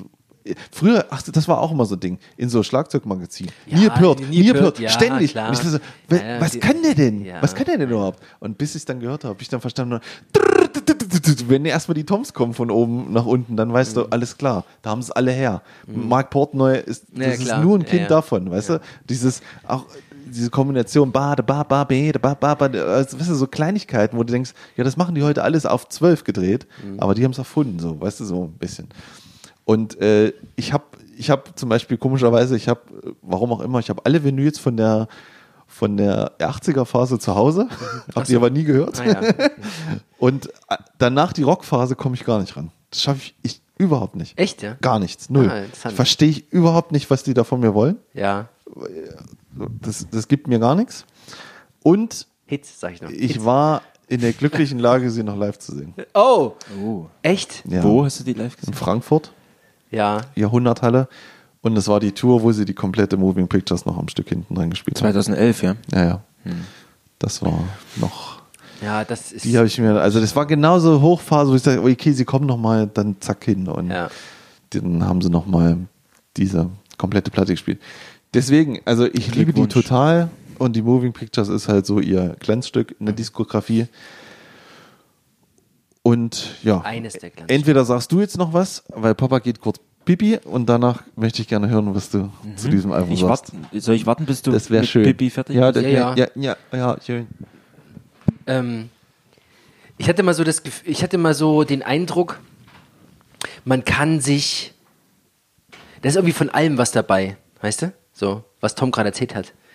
Es ist so, ähm, du hast so dieses ganze Gefricke-Part, du hast dieses das Rockige, du hast dieses Synthi, vielleicht ein bisschen Disco, was auch immer. Und, ähm, und trotzdem war immer was dabei, wo man immer mal reinhören konnte. Manchmal äh, konnte ich es auch nicht hören, weil ich einfach keine Lust drauf hatte. Auf den Sound keine Lust, auf den Gesang keine Lust. Ich wollte das nicht hören so. Aber man kommt immer wieder zurück und findet kleine neue Perlen, vielleicht auch an Alben, die man schon, schon ewig gehört hat. Und manchmal gibt es dann auch so ein, so ein, ähm, so ein, so ein, So, so ein Song, den man vorher nicht so hören wollte, aber jetzt mag man den. Nur mal ganz unter uns, jetzt sind wir Das ja ist jetzt so eine, so eine ganz, ganz erfolgreiche, also eigentlich die erfolgreichste Spartenband, Ja. die eigentlich nur Musik macht für ganz abgedrehte Musikfreaks, ne? die so, die wirklich so richtig sich reinbeamen. Klar, die hatten auch andere Ziele, aber rein theoretisch, wie diese Songs strukturiert sind, das ist nichts für den klassischen Hörer. Doch, aber das ist es doch. Na ja, es funktioniert es auch soll- für den klassischen Hörer. Ja. Und das meine ich doch. Weißt du, was ich meine? Du, das ist, äh, du, du kannst das hören als, ähm, als Musikstudent meinetwegen, der sich mit Musiktheorie und Songwriting-Technik aus, auskennt. Du kannst aber auch einfach als Otto Normal-Sibylle aus äh, äh, Eschenbach an der Ruhr oder sowas hören und sagen, ja, das ist aber, das ist aber gute Rockmusik. Ich finde es aber, ich finde es aber, als ich mich mit Rush beschäftigt habe, ich habe, mir eine, ich fand, das war eine unheimlich schwere Hausaufgabe. Also wir haben dir nur das eine Album gegeben, gell? Das war. Das ist mir schon klar, aber Gut, ich habe okay. auch total viel quer gehört, weil Ja. es mich total ähm, schockiert hat. Ähm, Im positiven Sinne. Ja. Ne, positiv schockiert. Und ich hätte nie gedacht, dass Rush erstens so großartig ist und zweitens, dass sie mit, mit dieser Mucke tatsächlich diesen Erfolg hatten. Ja. Und das, das, das, das, das, ich begreife, ich, be, ich, ich meine zu begreifen, warum die so einen großen Erfolg hatten. Ne? Weil es war alles sehr durchdacht und alles unheimlich gut gemanagt und unheimlich, unheimlich große Qualität und dann sind die drei Typen ja auch noch unheimlich sympathisch. So kommen sie in den Interviews ja, ja. zumindest Ja, ja. rüber. Ne? Oh, Wahnsinn. Auch die Fans und andere Musiker beschreiben das ja so. Ähm, und ich habe, ähm, ich muss ganz ehrlich sagen, ich habe ähm, diese Moving Pictures, du hast mir das kurz nach Weihnachten gegeben oder kurz vor Weihnachten, weiß ich nicht, Olli. Aber ich habe die dann zwei, dreimal durchlaufen lassen und habe gedacht, okay, ja, passt schon. Ja, ist schon, ist schon okay. Also ich glaube, dass die, die Einstiegshürde bei Rush ist hoch. Also, Ja, ja, ja, ja, ja. Ne, dieser Moment, bis das Klick mal macht. Ich kannte vorher, dauert. ich kannte vorher Working Man. Den Titel fand ich immer geil. Ja, das ist ja Led Zeppelin. Ne? Ja. Und, ähm, und ich kannte Tom Sawyer. Den fand ich bis zu dem Zeitpunkt immer, immer. Hi. ja. Ähm, bei mir kam gerade jemand rein, sorry. Ähm, den fand ich immer scheiße. weil der Typ so hoch gesungen hat. Dann hat der keinen Refrain und dann hat der äh, und dann und dann trommelt dieser Typ da wie ein Bekloppter da hinten rum. Und das sind, ich hatte so ein, so ein äh, schreckliches Vorurteil über Rush, da, ähnlich wie du. Die Schmerbach-Typen, die auf Konzerten stehen mit Rush-T-Shirts und Ja, ja. denken, sie sind wer.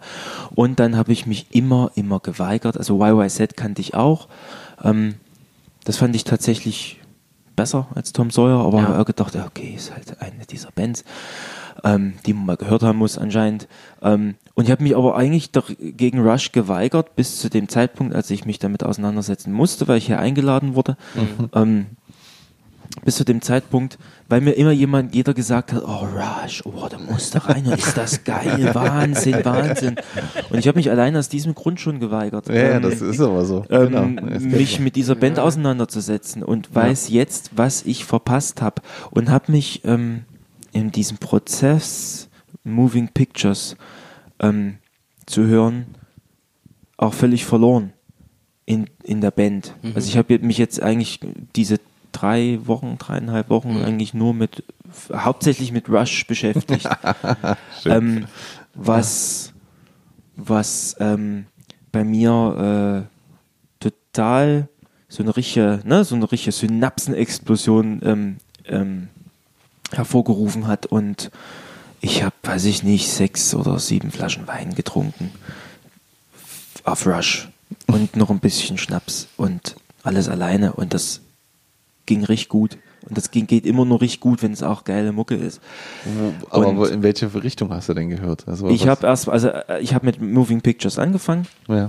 und habe dann nach unten geguckt, Hm. habe dann Zurück. Anthem entdeckt, Fly Ja. by Night, habe das Ja. Fly by Night durchlaufen lassen. Hab gedacht, na, warum haben sie mir das Album nicht empfohlen? Das ist doch viel geiler. Es, äh, ja, es stimmt, also es stimmt schon. Also für einen Bassisten eigentlich hätte man ein anderes nehmen müssen. Ne? nee, nicht So. wegen, weil Naja, Bassist, weil, naja, ich habe, ich hab, ja, also so habe ich, also ich habe gedacht, weil er gesagt hat, was nehmen wir denn jetzt? Und irgendwie dachte ich sofort an Rush, weil als Bassist das Geddy Lee beeinflusst halt so viele Musiker, weißt du, und weil sein Bassspiel ja nun mal sehr besonders ist. Und da dachte ich halt, naja, wir geben dir halt schon ein Album, wo irgendwie der Bass das so eine der Sachen ist. Weißt du, War so. jetzt nicht mein Grund, aber. Nee, war das war meiner jetzt. Achso, okay. Und weil, und genau, weil ich halt diesen, genau auch diesen Effekt eigentlich mal ausprobieren wollte. Dieses, man kennt Rush irgendwie, aber man kennt das alles immer, aber man hört es nicht. Und dann muss man sich beschäftigen und auf einmal kann es Klick machen oder halt nicht. Ne? Und wo ich komplett ähm, auf, auf den Arsch gefallen bin, war ähm, 2112, Wenn jemand zwölf, ja. der Ja. Song. Ja. Als die, die gibt es so eine herrliche Version, das spielen die im Kapitol in Kanada irgendwo, glaube ich, keine Ja. Ahnung, von 1976. 76. Ja.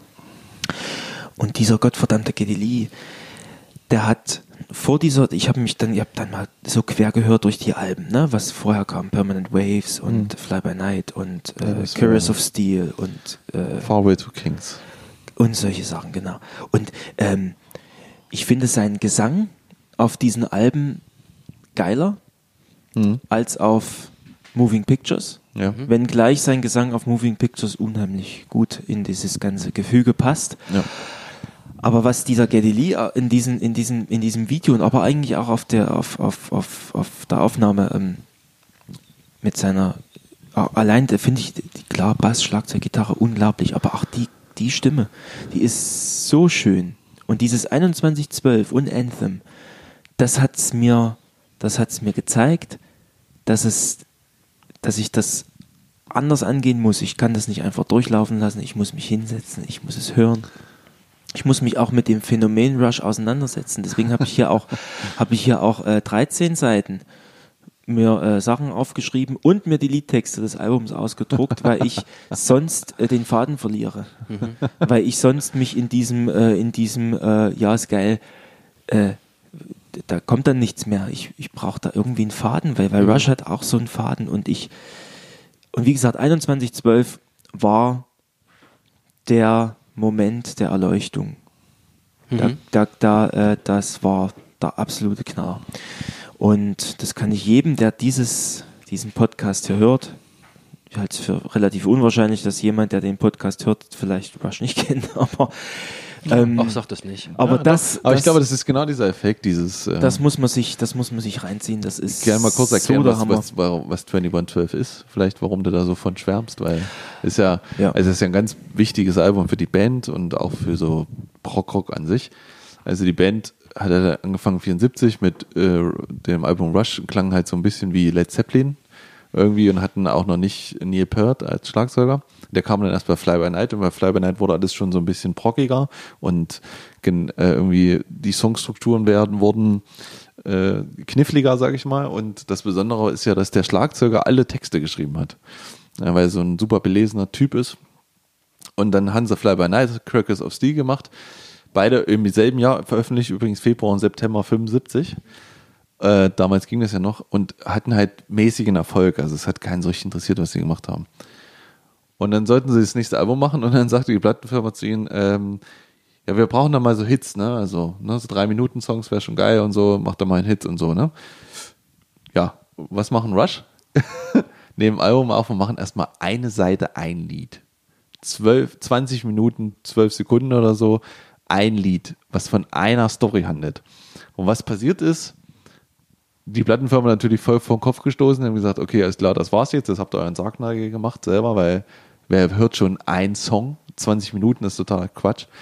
Aber sie haben genau den Nerv der Zeit getroffen, weil gerade diese Prog-Rock-Epen und dieses ganze Queen und Yes und alle Genesis, alles kam gerade so hoch, war so, und da waren sie die, dann die neuen Könige so ungefähr, weil sie halt ein- einen Konzeptsong über 20 Minuten gemacht haben, der eine Story erzählt von einer fernen Galaxie, wo äh, die Musik unterdrückt wird und jemand findet eine Gitarre und holt die Musik zurück und dann kämpfen Planeten gegeneinander. Also es war Sci-Fi, es war Fantasy. Fantasy, es war alles mit drinne und vor allen Dingen hat es auch, das ist nämlich auch dieses Ding, dieses, dieses Filmes, was ich gesagt habe, das trifft halt die Nerdkultur.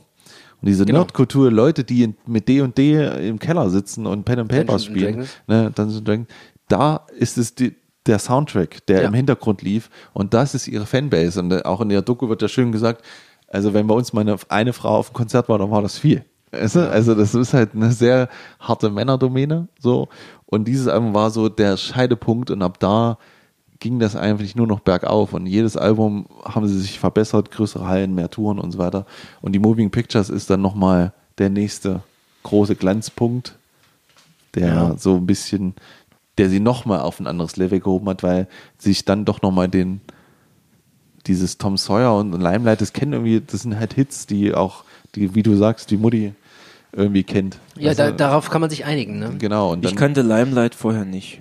ja, nee, das ist dann, ja, das ist ja, aber das ist dann so der versteckte Hitsong. Äh, die hatten, die haben ähm, die letzten, die letzten zwei, äh, nee, das vorletzte äh, Witch Hunt. Das kannte Mhm. ich tatsächlich, bevor ich das äh, ähm, gehört habe auf dem Album. Und zwar gibt es eine Coverversion von Machine Head Ja. äh, auf äh, Onto the Locusts. Ja. Machine Head ist nochmal ein anderes Thema. Ähm, ist eine schlechte Coverversion. Äh, da äh, habe ich das zum ersten Mal gehört und habe hier ra- rausgefunden, wie geil das eigentlich, wie geil dieser, Ja. es ist ein sehr getragenes Ding, sehr, sehr langsam, sehr düster. Ähm, kriegt Rush aber besser hin, tatsächlich, in ihrem Sound, in ihrem, äh, in ihrem Spiel. Ja, aber lass uns doch die 13 Seiten hören. Ja, bitte. Von Du sollst ja nicht, du sollst es ja nicht Genau. ähm, ähm, sonst vorbereitet. Genau, fang noch mal an. Also, ähm, Tom Sawyer. ähm, nee, we- weiß jeder, wer Rush ist? Geddy Lee, Alex Lifeson und Neil Peart, ne? Ja. Genau. genau. Von vorne bis hinten was tatsächlich, Ich, ne? was Also ich das, was ich das erstaunlich. Alles, was ich das Allererstaunlichste finde, das wirklich Allererstaunlichste. Klar, Rush hat sich 68 gegründet, aber, ne, aber das ist mit, mit einigen Querelen. Ähm, Ging es ja dann ähm, mit diesem Fly by Night, wo Peart eingestiegen ist. Mhm. 75. ähm, 41 Jahre lang in dieser gleichen Besetzung weiter Ja. und stetig bergauf. Ja. Ja. Tatsächlich bis jetzt 2013 in die Rock'n'Roll Hall of Fame aufgenommen worden ja.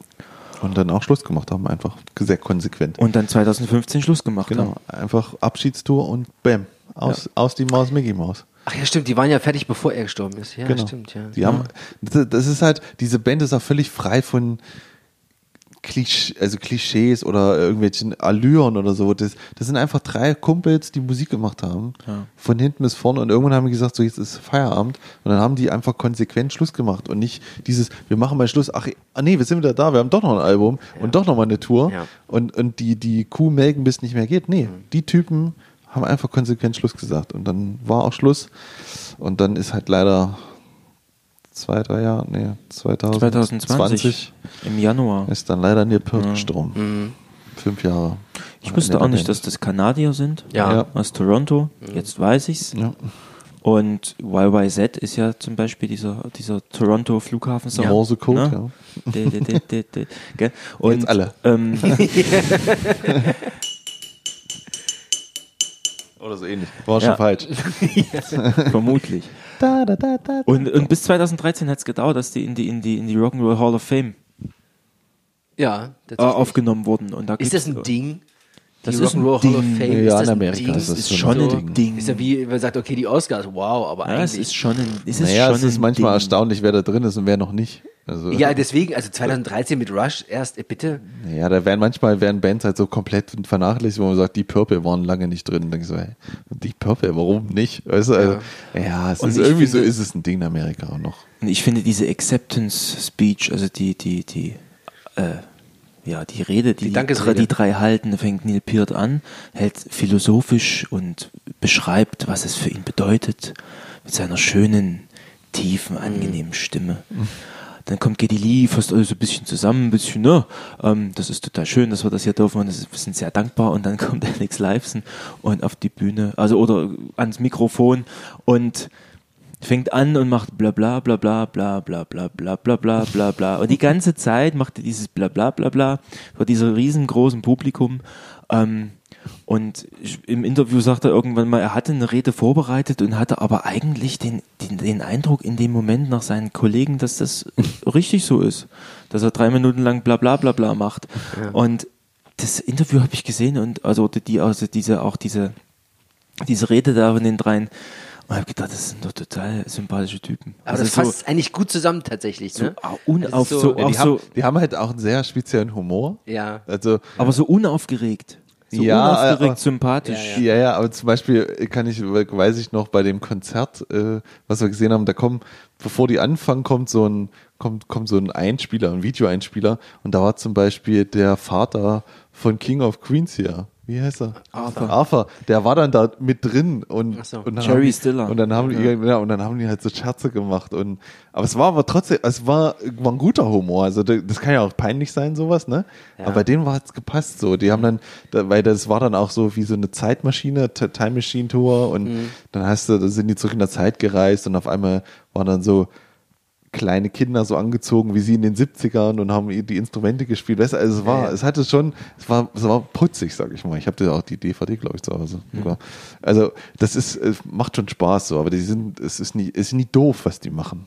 Das, weißt du, aber die sind irgendwie immer cool halt. Ja, aber ich finde es ein gutes, gutes Gegenprogramm eigentlich, ne? So zu dieser, ähm, ich nenne es mal verkopft, aber ohne das jetzt zu werten, so eine verkopfte Musik, eine bewusst geschriebene Musik mit Text und äh, Geschichte und allem pipapo und dann aber diese Art des Humors dann noch vorher, der das irgendwie so ein bisschen äh, konterkariert irgendwie, ne? So als, als Gegenpart. Ja, den Humor merkst du ja nur live und wie die sich so geben, aber das Ja, hat, ja, na hat, klar, hat, hat mit dem Alben, die Alben sind ja, da merkst du das ja nicht. Da, da, Das meine da ich ist ja. ja wenig Ironie dahinter. Ja, das, natürlich.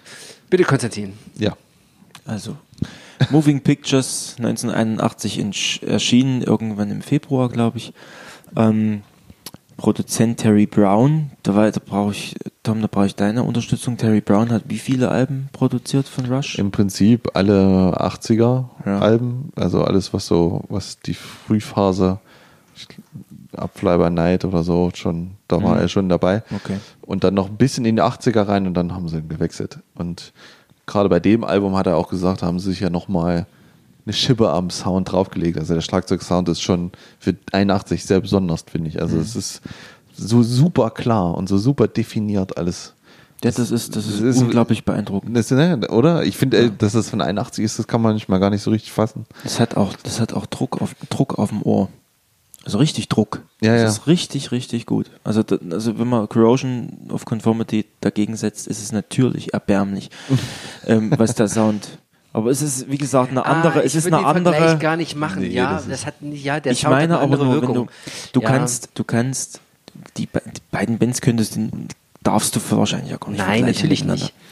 Ähm, ja, es ist, ist bis heute Erfolg, kommerziell erfolgreichste Album der Band.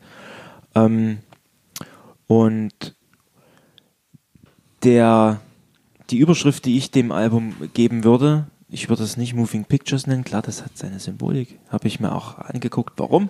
Ähm, Aber ich würde das Album Deviate from the Norm nennen, was Geddy Lee am Ende von ähm, Vital Signs in, mit Elevate und Escalate immer noch mal abändert. Aber das ist so dieses Abweichen von der Norm, ist so ein bisschen das, was mich in diesem Album so begeistert hat. Und dieses Moving Pictures, das Cover wurde von Hugh Syme gestaltet. Kanadischer Künstler, der seit 1955, 1975 alle Rush-Alben gemacht hat. Na, okay. Cover, Cover. Cover Design, ja. Ja, okay. Bis zum Schluss. Bis, äh, die, was heißt das, wie heißt das letzte Album? Irgendwas mit, äh, War Portraits. Oder? Nee, Nee, das, warte, warte, äh, warte. hier. Nee, das ist, ich Naja, bei Clockwork- Clockworks and Angels. Clockwork, Clockwork Angels, Angels, genau. ja. Genau. Und er hat zum Beispiel auch äh, ähm, Gastauftritte bei Rush gehabt. Bei Witch Hunt zum Beispiel spielt er Keyboard. Der der das Cover designt hat. Ja, okay. Merkst du gerade, dass er sich besser vorbereitet als wir auf die Deswegen holen wir uns jetzt ab sofort immer Gäste. So, auf jeden Fall, auf, was ich richtig spannend find, finde, ist diese, diese, diese, dieses Cover. Das steht tatsächlich auf der Rush-Seite als Trivia, ähm, auf der Rush-Band-Seite, dass man dieses äh, Cover in drei Richtungen deuten kann. Also wir Einmal, können das Album ja das Cover mal kurz beschreiben. Also Ja. im Prinzip sieht man einen großen Eingang eines Museums, würde ich jetzt mal Ja, tippen. das so ist die Weil- Toronto Stadthalle. Ist natürlich auch ein bisschen, ich sag mal, ich, ich glaube, das ist die Toronto Stadthalle. ich glaube, es ist eine, also ich muss aber sagen, das Album, wenn man den Titel nimmt, ist natürlich auch ein bisschen mit dem Holzhammer, ne?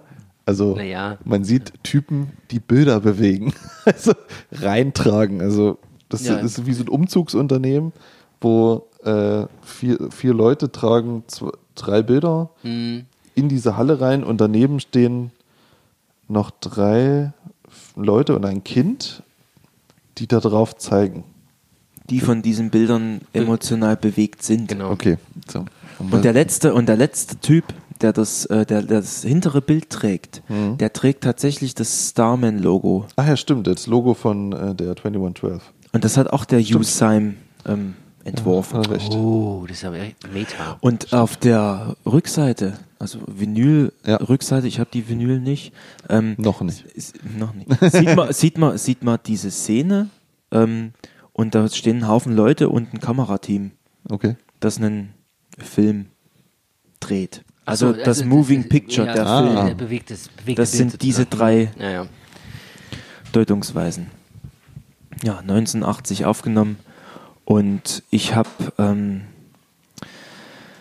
ähm, dann angefangen, ähm, weil ich ja mit Neil Peart irgendwie ist mir, ist mir irgendwie hängen geblieben und ähm, ich habe tatsächlich damit angefangen, die, die, äh, die Musik habe ich schon vorher gehört, aber die Texte zu versuchen, versucht zu verstehen, ähm, das ist mir nicht so gut gelungen, allein. Tatsächlich habe ich mich damit noch nie auseinandergesetzt mit diesen Texten. Hm? Ja. Und Neil Peart hat ja, gibt es einen Haufen Interviews, Neil Peart hat zu allen Songs eine unheimlich ausufernde Geschichte, die er dazu erzählt. Und das ist richtig mit, richtig durchdacht und richtig mit Konzept. Und die, der Text wird immer getragen von der Musik und andersrum, die Musik wird getragen vom Text.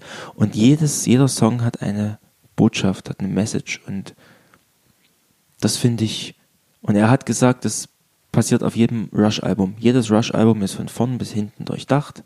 Jeder Song ist so, weil er im Studio oder weil er in den Proben so entstanden ist und weil ich den Songtext so geschrieben hat und Getty hat dann geguckt, wie es passen kann mit dem ähm, Gesang dazu und wir können auch einfach mal damit anfangen, wie die Songs so klingen.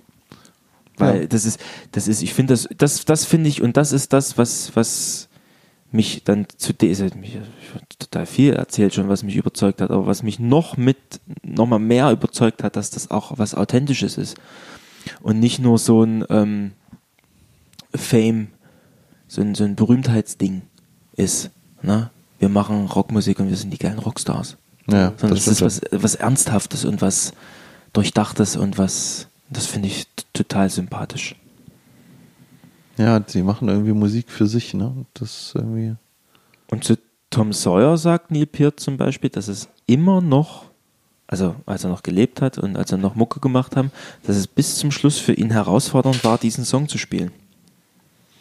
Okay, ja, das hat auch ein Monster Break in der Mitte, ey. Und Ja. er hat, und er hat, und das, das hattest du vorhin gesagt, das ist, das, das ist zwar komplex, aber der Otto, der Otto Normalverbraucher kann es trotzdem irgendwie hören. Ja. Ne? Ja. Und das ist bei Tom Sawyer wohl irgendwie so, er, das beginnt einfach mit einem relativ einfachen Grundbeat und wird aber im, nach hinten hin immer komplexer. Hm. Und Neil Peart sagt, er braucht besonders für diesen Song, also vom Hören her hätte ich das nie gedacht, aber es ist scheinbar so, sonst würde er es nicht sagen. Gerade für diesen Song braucht er unheimlich viel Kraft und Ausdauer. Und jedes Mal, wenn er den spielt, ist das immer wieder eine neue Herausforderung, dass er ihn gut spielt. Und das von so einem ähm, Veteranen, der 41 Jahre lang mit jedes Jahr Riesentouren macht und mit der, mit der Band spielt und Kram, ähm, diesen Hit der Band, dass der sagt, ähm, das fällt mir manchmal auch schwer, den zu spielen. Und das ist nicht immer, nicht immer geil, wie ich den spiele. Aber ich tauche immer wieder in neue Tiefen meiner Songs ein. In seiner Welt. Ja. Das ist alles so unglaublich philosophisch und poetisch. Wahnsinn. Der hat mich voll erwischt. Ja. Total geil. Ja, Es fällt auch schwer, die Musik zu beschreiben irgendwie. ja, auch was, was. Also meine, meine, meine Notizen zu den Songs selbst sind unheimlich stümperhaft. Was habe ich zu Tom Sawyer geschrieben? Zu Tom, bei Tom Sawyer habe ich geschrieben, gibt es da eigentlich einen Refrain? Fragezeichen. Ist, ist, ist, ich noch nie drüber Ist der Refrain The, wor the world Nee. is wenn, the wenn er world nicht is da ist, braucht man den nicht. Ja, aber, es, aber ich, das ist die Frage, die ich mir gestellt habe. Wo ist er denn, der Ref, Refrain? Ja. Und dann habe ich bei äh, weitergeguckt, ähm, die, ähm, die gewöhnlichen Songstrukturen sind ja irgendwie, also wenn die jetzt erste Strophe, Refrain, zweite Strophe, Refrain, Bridge, Zweimal Refrain. wir Refrain, Ende. noch einmal ein bisschen Bridge und dann Schluss. Das ist ja hier alles anders. Hm. Ne? Es sind halt immer irgendwie, also es es sind ja schon wiederholende Parts immer Mhm. da, aber die, werden manchmal so aneinander gebaut, wo man denkt, passt das jetzt überhaupt? Und irgendwie, aber dann nach dem, nach dem dritten Mal hören ist irgendwie alles stimmig. Ne? Ja. Und man weiß nicht warum. Ja. Das ist Rush. Das ist so, ich, ich weiß nicht, wie die das machen. Das ist Das total ist irre. das, das Fluffige. Das ist so die, diese Mischung aus äh, Komplexität und aber das, das, das hört sich so leicht an. Ja. So, es ist so eine Leichtigkeit, die da so mitschwingt. Ja, ne, ja. Wie die das alles so runterspielen. Das ist nicht so schwer und so ver, verfrickelt und es ist alles so, ah, so. Ja, aber zum Beispiel Limelight ist auch so ein gutes Beispiel. Das ist eigentlich ja ganz, das ist ja so ein simpler Rocksong, wenn man es mal möchte, am Anfang. Ba-da-da-da-da-da-da. Dä-dä-dä. Riff, alles klar, kannst du nachvollziehen. Schlagzeug setzt aber schon komisch auf irgendeiner Unde ein, weißt Ja, du so. ja, ja. Und dann, und da weiß man schon nicht, wo man ist. Aber und bei Limelight denke ich mir am Anfang, okay, ja, geil, geil, okay, Limelight, und dann kannst du mitsingen, ne? Und auf einmal geht der so vier Minuten und dann geht der hinten raus so und du denkst so, was, was machen die jetzt eigentlich? Die, die spielen dann nur noch und, und spielen und spielen und spielen, aber du, der, der Bezug zum Anfang ist überhaupt nicht mehr so richtig da. Und dann verliert sich das so, weißt du? Es geht in so einer, es geht irgendwie so auf und, und dann ist er irgendwann fertig. Und denkst so, ja krass, warum? Also, weißt du, das würdest du als, also ich käme, würde auf sowas nie kommen, was die da machen. Das, Der das ist, schon, der ist schon auch sehr poppig, ja, ja, ja. der ja. Limelight. Ne? Ja, ja. Da ist der Refrain ja dieses, genau, so eine Hook und da ist das ja alles da. Aber da finde ich eben auch diese, diese, diese, diese Hardrock. Also die, die Gitarre klingt äh, gerade bei dem Song sehr nach Hardrock. Ne? Die ist schön, schön gezerrt, auch nicht zu viel. Ja. Und fügt sich da schön ein und gerade, und, und da habe ich dann auch das erste Mal gedacht, ach, da ist auch ein Ref- Refrain Ja, dabei. da, ja. da, da haben sie irgendwie sich ein bisschen an gewöhnliche, also wenn man in, in Anführungsstrichen Songstrukturen gehalten. Ähm, aber das ist bei der Band halt nicht entscheidend. Ähm, Red Barchetta, ich weiß nicht, wie es ausgesprochen wird. Red Bucket. Also, wahrscheinlich. Er sagt halt Barchetta, ne? Irgendwie im Song. Ja. Ähm, da habe ich immer auch aufgeschrieben, wo ist der Refrain? Da finde ich, da, der, der Song ist ja geprägt von so starken Stimmungsschwankungen. ja. Ne? Zu dem Song sagt, äh, sagt der, der äh, sagt Piert, dass es äh, irgendwie ein, ein, eine dystopische, dystopisches, äh, eine Kurzgeschichte ist, die er mal irgendwo gelesen hat, von einem, von, einem, von Ja. einer Zukunft, wo, keine Ahnung, wo dieses Auto auftaucht, das für ihn irgendwie aufgehoben wurde und er flieht damit vor den Bullen. Schafft es aber gerade so noch, um dann wieder in Sicherheit ja, zu kommen. Ich dachte, naja, es geht, eigentlich- ich dachte, nee, ich, echt? Ich dachte eigentlich, es geht so um dieses, ähm, mein Onkel, das sagt er ja, mein Onkel hat eine Farm Mhm. und da steht ein Auto und das ist halt so ein Ferrari und er darf den dann fahren und darf dann äh, mal eine Runde drehen und dann merkst du richtig, wie in der Mitte des Teils dieser, dieses Motor starten Mhm. losgeht und Kurven und weißt du, dät, dät, dät und dann Geschwindigkeit und man fährt halt irgendwie so sein, man lässt so die Sau raus, wenn der man einen Motor aufheulen lässt und so. Aber das ist so dystopisch, das, das ist gut, Also das hat- angeblich ist es, also Okay. das hat, das hat Piert in diesem Interview gesagt, Ja, ja. ist es, ist es irgendwie, basiert es auf einer Kurzgeschichte Ja. und der Song erzählt eine Geschichte. Und so wie er das beschrieben hat, macht das auch Sinn. Klar, das mit dem Motor starten und so weiter und so fort und dann am Ende kommt diese Verfolgungsjagd mit zwei, was weiß ich, Polizeiwagen, die da hinter ihm herfahren, aber er schafft es irgendwie. Das ist aber nicht, das ist tatsächlich nicht mein ähm, Lieblingssong auf dem Der Album. braucht länger, ne? Ja, der hat, ähm, der hat bis zum Schluss äh, nicht, nicht gezündet. Ich kann, wir dürfen die Musik ja hier nicht abspielen. Nee. Ne? Ähm, ich könnte jetzt auch aus dem Stegreif, das, äh, das ist klar, aber ähm, ich könnte jetzt auf dem Stegreif nicht sagen, wie der Song zum Beispiel anfängt. Ja. Das kriege ich gerade Aber nicht wenn, hin. wenn ich es jetzt einspielen würde, würdest du Ja, sofort, sofort, sofort, sofort ne? erkennen. Ja. Genau. Ähm, ja, dann kommt YYZ. Der Morse Code Song. Ist halt instrumental. Ein, eine Mischung aus Frickel-Instrumental und Riff. Riff-orientiert. Das ist angeblich so die, die, die Piert sagt, das ist die musikalische Phrasierung des, des Flughafengeschehens.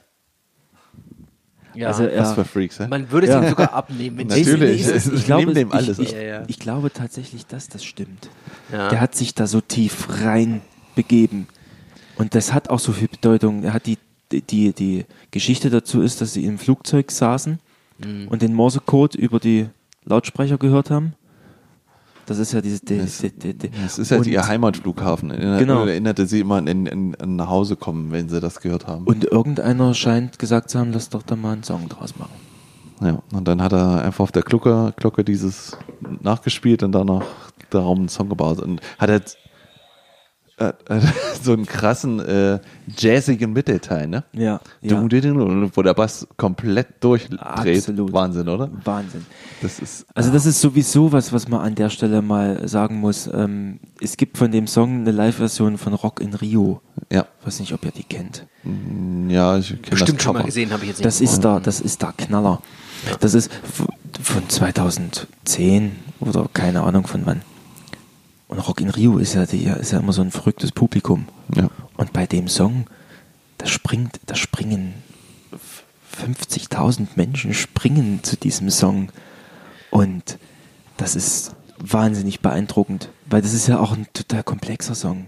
Ja, klar. Ja. Da setzt du dich auch nicht hin und denkst, oh, schön, Sonntag zum Frühstück Ja, aber, beim, aber beim überleg doch mal, da, da, hast du, da hast du doch wieder die Gegenparts. Du hast diesen Fricke-Song, der ein instrumental ist, wo nur, wo es nur nach vorne geht und du hast trotzdem das Riesenpublikum, was das völlig feiert. Ja, aber das ist auch der, dieser große Unterschied, finde ich, zu so anderen Prog-Bands, dass ich meine, ich bin immer nie, wirklich nicht der große Instrumentalfreund, weißt du, so, das, das können Metallica, können so Orion und so, das, das finde ich wahnsinnig gut, aber sobald so Prog-Bands Fricke-Songs machen, denke ich mir, oh Leute, weißt du, und bei Rush ist das immer so geil irgendwie, da ist es, das ist immer so fett irgendwie und, und, und es macht so Sinn und es ist auch nach drei Minuten vorbei und dann man freut sich so, weißt du, das ist ganz komisch. Ich weiß nicht, was die da, was die da so anders machen als andere Instrumental-Songs. Ja, aber da, da sind wir wieder. Aber das da ist sind auch- Wir, da sind wir wieder bei dem Geheimnis. Ne? Was macht das jetzt? Ja, genau, und was macht diese Band so populär? Zum Beispiel, mein absoluter Oberlieblingssong ist ja La Villa Stanziato vom Hemisphere-Album, was hinten sechs Minuten, sieben Minuten,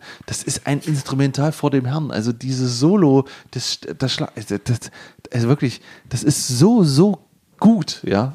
Also, wenn ihr den noch nicht kennt, das müsst ihr eigentlich alles noch hören. Also. Ja, Den, Wahnsinn. ich habe mir den, den habe ich mir heute, den Nee. habe ich mir Na, heute angehört. Oh, den habe ich mir heute angehört Ja. und aber Und? ein, ein, einmal. Ja, hört. Geil. Ey, Wahnsinn. Geil. Hörst beim dritten Mal denkst du, was ist denn los mit diesen Leuten? Und wenn du dann noch hörst, dass die den größten Part davon live im Studio an One Take gemacht haben. Also sie haben so viele Takes gemacht, bis es die wollten das Ding am Stück spielen und es äh, haben gesagt, es wurde schon schwierig, mussten dann ein, zwei Overdubs doch noch machen.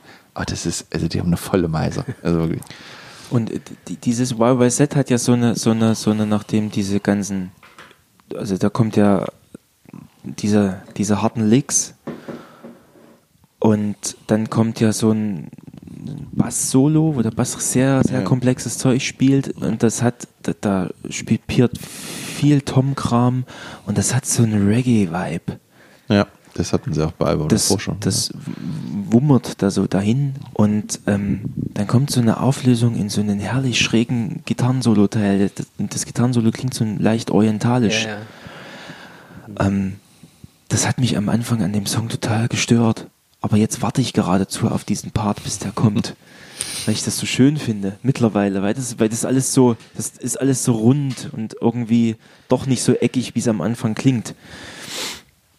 Ja, das finde ich total gut. Und Ja. das ist ein herrliches Finale, dieses Synthi-lastige. Ja, das Finale. ist ja eh ganz, ganz, ganz stark. Diese Synthes sind ja da übelst groß mit eingebunden. Ja. Du bist immer so ein Synthi-Freund. ne? Ja, absolut. Ich, Und ich liebe das. Natürlich. Ich finde, ich, und da finde Und ich, ich finde es auch geil, dass dieses, dieses Live-Spielen. Also der spielt ja, Ja, ja, genau. im Grunde, Geddy Lee singt, spielt Bass und mit den Füßen spielt er den, den Synthi noch. Ja, aber Der Bass Beispiel- ist ja an der Stelle auch weg. ja, da ist Ja, aber, spielt er, ja, aber er spielt Das es live ja auch gleichzeitig. Ja, ja. Er kann das ja leicht, der hat ja unten irgendwelche komischen, äh, komischen Treter und da wird ja dann quasi der, der, das Keyboard mit einge, eingespeist. Und Find da muss irre. ich auch wiederum sagen, bei Moving Pictures klingen die Synthes halt nicht kacke. Weißt du? Wir hatten ja auch vor kurzem so Alben, wo ich sage, oh, die Synthes, die gehen mir so auf den Sack hier bei Everlast oder so allein, weißt du? Wo, wo so richtig Na, Kack- hier Painkiller war es ja auch teilweise dabei. ja, wo so richtig Kack-Synthes verwendet wurden, weißt du? Ja. Und bei Rush, ich meine, 81, die haben es dann irgendwie geschafft, dass es nicht nervt. Weißt du, die sind halt, die, die, das das fügt sich sehr gut in diesen Sound Ja. ein, einfach, weißt du? Und die haben, finden da immer diese, diese Mischung, dass man sagt, oh, das ist nicht scheiße, so, ne? Die klingen halt auch nie wie drei Leute.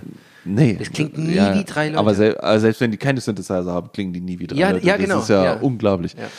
Naja, okay, Limelight hat man, dann kommt Vita. Aber bei Limelight finde ich noch. Das Okay. das kann ich nicht übergehen, ich merke schon.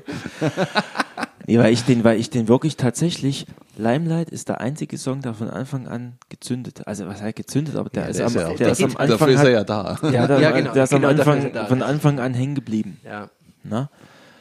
Ähm, Und ich finde, ich, ich, ich persönlich finde es total wichtig zu, zu, zu, zu verstehen, warum wurden Songs so geschrieben, wie sie geschrieben wurden.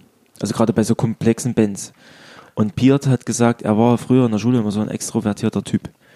Und Limelight beschreibt die Welt des Extrovertierten. Das Rampenlicht.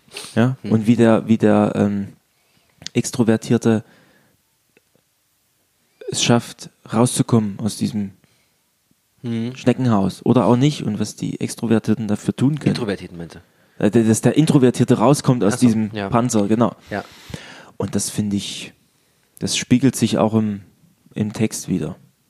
Ill-equipped to act, also nicht ausgestattet dafür, irgendwas zu tun, zu handeln. Was der Song an sich vielleicht musikalisch nicht widerspiegelt, aber im, im, im Text ist es drin. Und es ist, klingt einfach, und aber irgendwie glaube ich Ist ein nicht, guter dass es- Opener, den haben sie glaube ich nicht, dass es ist. Als Opener-Song für Konzerte. Das ist nach diesem Intro-Film und dann war, das hatten das Publikum bei sich. Das ist der Hit. Ja. Auf jeden Fall. Ja. Ähm, Camera Eye muss ich tatsächlich passen. Kam ich nicht ran. Gefällt, gefällt mir nicht. Ähm, Tatsächlich was heißt, habe ich was, damit auch meine Schwierigkeiten. Mit was Camera heißt Eye. gefällt mir nicht? Gefällt mir nicht ist, ist, ist ein bisschen hart. Aber ich. Die Tom Breaks, Leute, ihr seid. Die Tom, Tom Breaks. das Ja, aber ist, der, der Song geht 10 Minuten. Ja, Der- aber das ist Tom Breaks geil. ist nur ein kleiner Teil ja, davon. der, der, eine gute Zeit, ist ein langes Intro, dann kommt ein anderer Part und ist aber halt auch ist sehr- so hinten sehr- raus, ah, schon gut. Es zieht sich so ein bisschen. Ich, Ja. ich habe noch nicht so richtig verstanden, warum der jetzt 10 Minuten bekommt. Ja, ja, Weißt du? aber er ist, aber er ist auch nicht schlecht.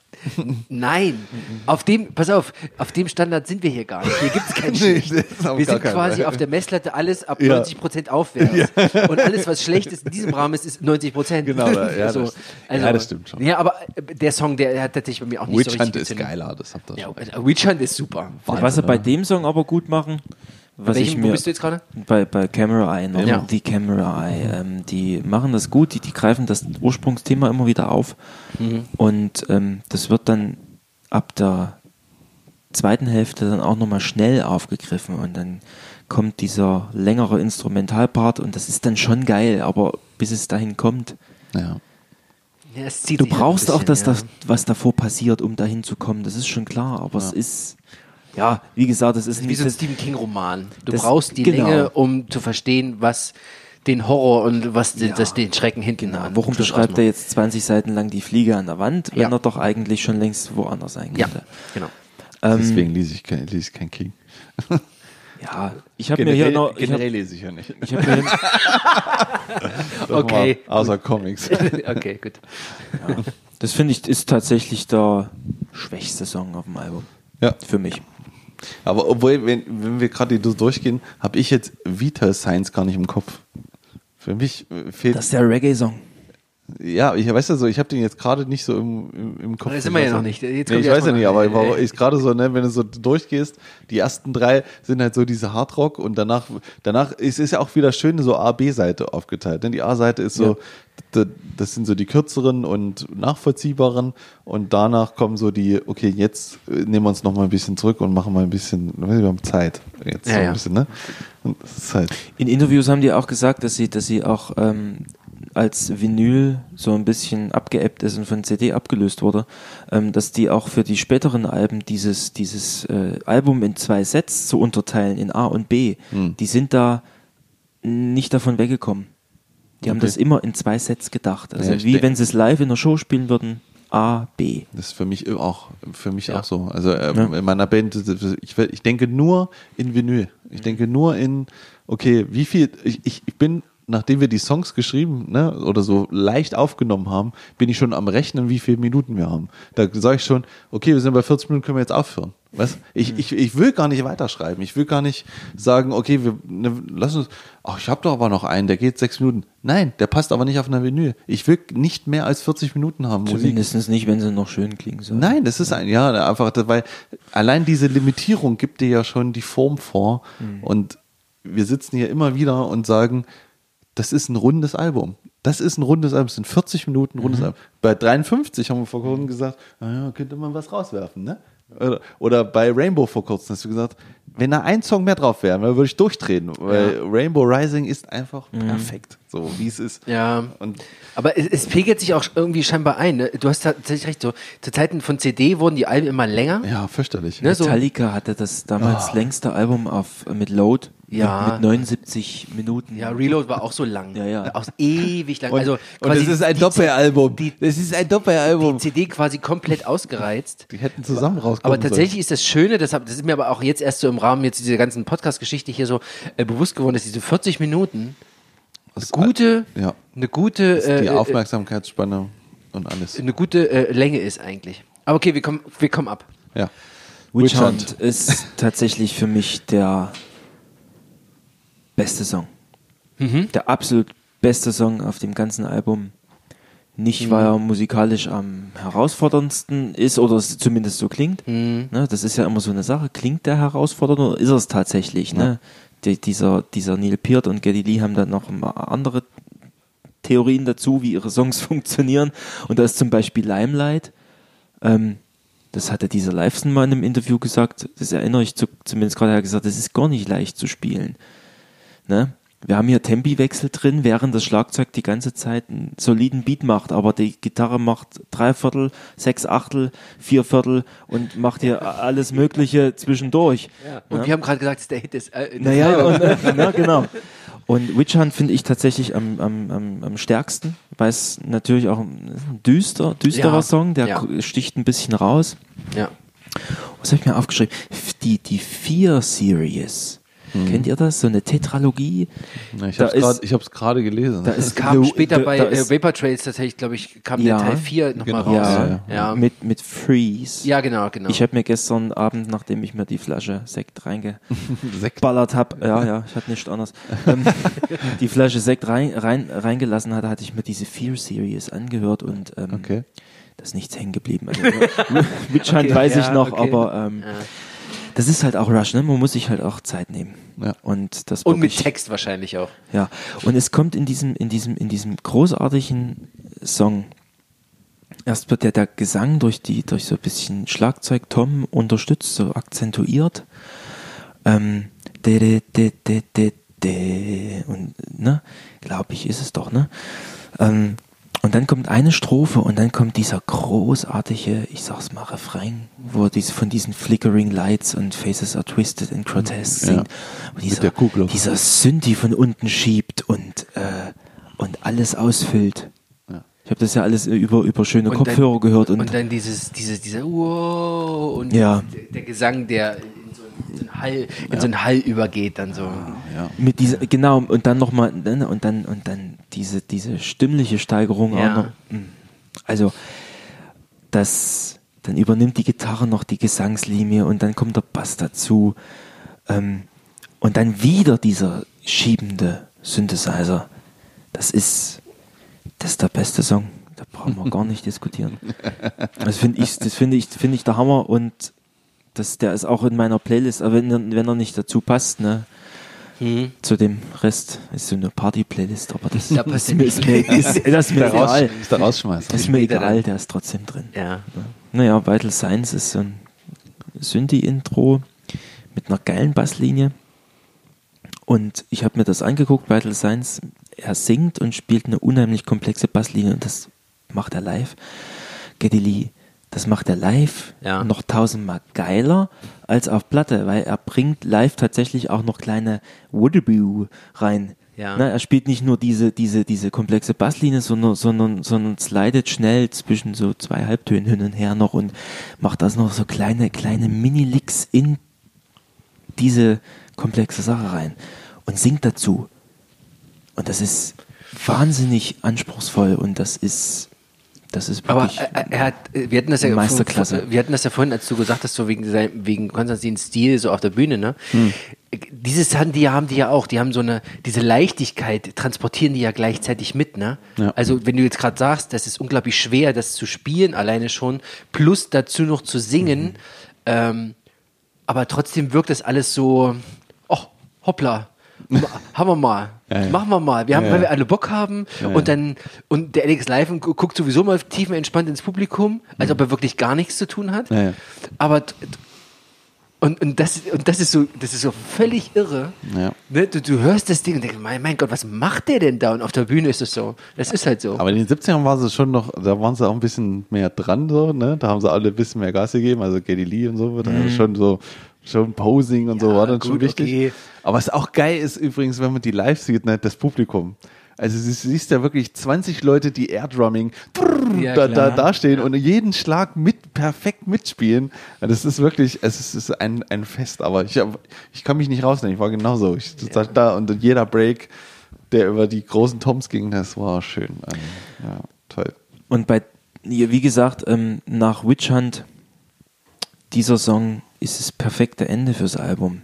Ja. Der ist, ja- also für mich klingt das, für mich ist das Reggae, Reggae-Song.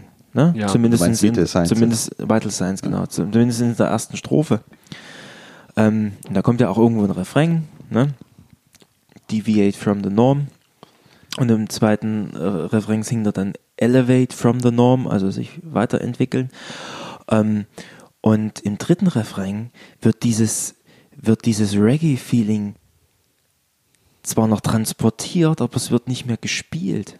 Es ist eigentlich nur noch da, weil es die zwei ähm, Male vorher da war, aber es wird, es wird aufgelöst, der dritte Refrain. Ja. Das wird aufgelöst, das Reggae-Feeling. Die Gitarre spielt ähm, synchron zum Gesang. Und da kommt dann auch die, die, da kommt ja auch dann die Botschaft immer wieder: Deviate from the norm, elevate from the lo from the norm, ähm, escalate from the norm und dann immer wieder Everybody got to escalate, elevate und deviate from the norm und das kommt ja, das wird ja wiederholt und wiederholt und wiederholt, wie so eine Indoktrinierung, wie so ein, wie, wie als ob das die Botschaft des Albums ist. Deswegen würde ich das Album auch nicht Moving Pictures nennen, sondern Deviate from the Norm. Ja. Ne? Und das finde ich, das finde ich großartig, wie das Ja. Album endet. Ja. Und das stimme ich euch zu, wenn dann noch ein Song wäre, dann Ja. wäre es kaputt. Ja. Klar hätte man Camera Eye vielleicht austauschen können, aber Darüber reden wir nicht. ja. ja, schön, super. Das freut uns aber, dass wir da irgendwie, Ja, ich hätte So- nicht gedacht tatsächlich. dass wir dir so eine Welt das- das- eröffnen. das- aber eigentlich ist es schön, ja. es ist gut so und ey, bleibt da dran. Also ich meine, da ist, also wie gesagt, ich kenne auch, ich, wie gesagt, ich kenne ja auch nur die Phase von Rush bis Moving Pictures. Mhm. Danach bin ich raus, also bin ich komplett frei. Ich könnte jetzt auch anfangen, mich komplett reinzuhören in eine neue Phase und könnte die 80er Synthi-Phase mal machen. Aber da bin ich wie du, da sage ich, das ist fürs Alter. Die, weißt du, die, ko- ja die, kommt, die kommt noch, weißt du? Alt ja nicht. Genau. Sie bringen ja auch keine neuen Alben mehr raus. Nee, das, das heißt, ja, man muss nichts aufholen. Ja, genau. So, also deswegen, ich, deswegen, ich bin da auch noch, ich bin da auch noch dran und ich habe die ja schon auf Vinyl, also von daher Äh, das kommt noch. Also ich glaube, ich habe auch nicht jede der Brockfaser finde. Da fehlen mir auch noch zwei. Hör doch die erstmal, die du hast. Nee. nee, ich, Nee. Äh, manchmal, Nee, manchmal bin ich immer noch so, wir, was war auf der Kirkers of Steel nochmal drauf? So. Ja. Also, ich, also ich bin schon gut drin in dem Programm, aber selbst da, manchmal habe ich doch noch Defizit, aber ist, äh, also Rush, Leute, hört Rush, ist wirklich Ja, ich glaube, das haben wir jetzt, das Ist, haben wir jetzt äh, ja. ausschweifend. in, Äh, in einer epischen Breite äh, genau. dargelegt. Ich würde auch sagen, Leute, Wir sind wie lange jetzt im Netz? Fast zweieinhalb Stunden. zwei, zwei, zwei Stunden 19. Okay, äh, Konstantin, du warst nicht nur der erste Gast bei uns, sondern das ist Ja. auch äh, mit Abstand die längste Folge, die wir bis jetzt hatten. Das ist doch schön. Das ist Ja. absolut schön. Ja. Genau, aber ich sage mal, wir sind heute jetzt mal fertig, oder? Das Ja. war wunderbar, weil besser kann man es auch nicht beenden, das Ganze. So, und liebe Leute, wer noch überhaupt noch zuhört, das ist ja die Frage. Aber ich Ja. glaube, wir werden mal Kapitelmarken erstellen, damit die Leute mal wissen, wo sie hinklicken können, wenn sie Ja, bringt wollen. aber bei Spotify nichts. Ja, Spotify ist ja auch keine Plattform, auf der man Podcast hört. Aber Gut. das nur am Rand. Anderes Thema. Ähm, so. Nach diesen ganzen Special-Folgen und diesen ganzen, wir machen was anderes und Ja. probieren uns neu aus, ne? Ist jetzt mal Schluss. Jetzt kommt wieder Oldschool Ping-Pong Stereo zurück. Okay. Zwei Alben, zwei Männer und eine Meinung. Drei Meinungen. Drei Meinungen. Und das ziehen wir jetzt auch durch bis zur Ende der zweiten Staffel. Okay. Also, Also- also, nicht nur A und B-Seite, sondern auch den Staffeln rechnen wir hier. Ja, ja, Okay, genau. alles klar. Nein, wir sind in der zweiten Staffel. Bis, bis Folge 20. Achso, okay. Ach so läuft das, alles klar. Ja, Na klar. Ja, jetzt habe ich verstanden. So, deswegen, ab nächster Folge gibt es wieder zwei Alben und Ja. Olli, was darf ich die nächsten zwei Wochen Also in ich mein muss ja Ohr mal, rein? Ich, ich, also ich muss ja mal ganz ehrlich sagen, ich war ja völlig schockiert, das habe ich dir jetzt letztes Mal schon gesagt, ich war ja Jetzt völlig kommt. schockiert, dass du. Dark Side of the Moon von Pink Floyd nicht gehört hast. Äh, in Anbetracht der Zeit verschiebe ich das aufs nächste Mal. Wieso? Welcher Zeit? Du darfst es hören. Bis zum nächsten Mal hörst du äh, Dark Side of the Moon von Pink Floyd. Was, bis, bis zur nächsten Zeit? Weiß ich, ja, das habe ich nicht verstanden. Nee, äh, weißt du, ich, ich will In mir jetzt in Rage reden, warum, warum du das jetzt noch nicht gehört hast. Deswegen. Warum ich Dark Side of the Moon noch nie gehört habe. Egal.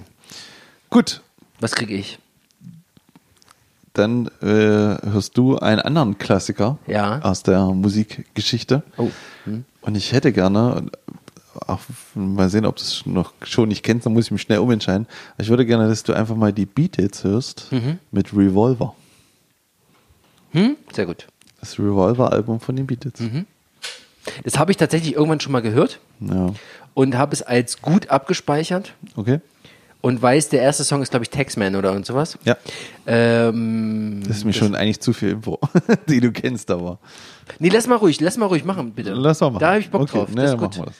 Gut, also Genau. Pink Floyd und Beatles nächstes Mal. Wow. Mensch, da können wir uns ja gleich bei den Rolling Stones, äh, bei Oh. Magazin einschreiben. Das ist genau in der Phase. Ich hoffe, ich bin das nächste Mal auch mindestens so, halb so gut vorbereitet wie Konstantin heute. Oh Gott. Das war, Ja. das war leider ein bisschen. Genau. Konstantin, vielen Dank, dass du da warst. Vielen Dank. für danke deine, euch. Vielen Dank für deine Vorbereitung. Genau. Und äh, danke für dein Album und wir freuen uns sehr, dass dir Rush so gut gefällt. Also mir, also ich finde das ganz toll, dass es, dass dir das so viel bringt und dass man man spürt deine Begeisterung. Das ist irgendwie das ist selten. Also ich habe, das ist ja auch der Grund, warum wir diesen Podcast machen, irgendwie, um genau diese Begeisterung mal wieder für Musik zu finden, was, was mir total schwer fällt, weil ich so doof bin, irgendwie neue Musik zu entdecken, geführt ab Das seit ist halt auch bei einer gewissen Menge irgendwann auch Ja, nicht irgendwie, mehr, weißt nicht mehr richtig möglich. Und, und auch ich, ich habe auch so dieses Ding, dass ich mich irgendwie so eingefahren fühle in dem, was ich kenne. Ich kenne halt vieles, was man kennen muss, aber dann Neues zu entdecken fällt mir manchmal schwer. Und dann kommen ab und zu mal Perlen. So, Genesis, sag ich nur. Aber nicht vor die Säue. Was? Nicht Perlen vor die Säue. Pearls before Swine. Nein. Gut, Ja. und damit. Äh, Vielen Dank. Ja, ich danke euch. Ja, War sehr vielen Dank, schön. Konstantin. Und ich finde übrigens, um da an die, eure letzte Sendung anzuknüpfen, eine Live-Sendung ist eine gute Idee. Ja, das, das wollte ich dir auch noch sagen. Ja. Das wollte ich auch noch sagen. Komm, klär mir das. Wir nee, haben nee, nein, komm, nein, nein. nee, nee, Ich wollte, jetzt, sieben Minuten bis zu zweieinhalb ich, haben wir noch. Mich wurde angeschrieben und ja. es wurde, mir wurde gesagt, ich wurde, es wurde für gut befunden. Ach ja. Ja, also ich hatte ein, eine Meldung bis jetzt und der hat gemeint, würde ich sofort kommen, mhm. mach das. Deswegen, auch nur mal so. Gut. Egal. Ciao. Tschüss. Tschüss. Pong Stereo ist raus. Bis dann. Tschüss.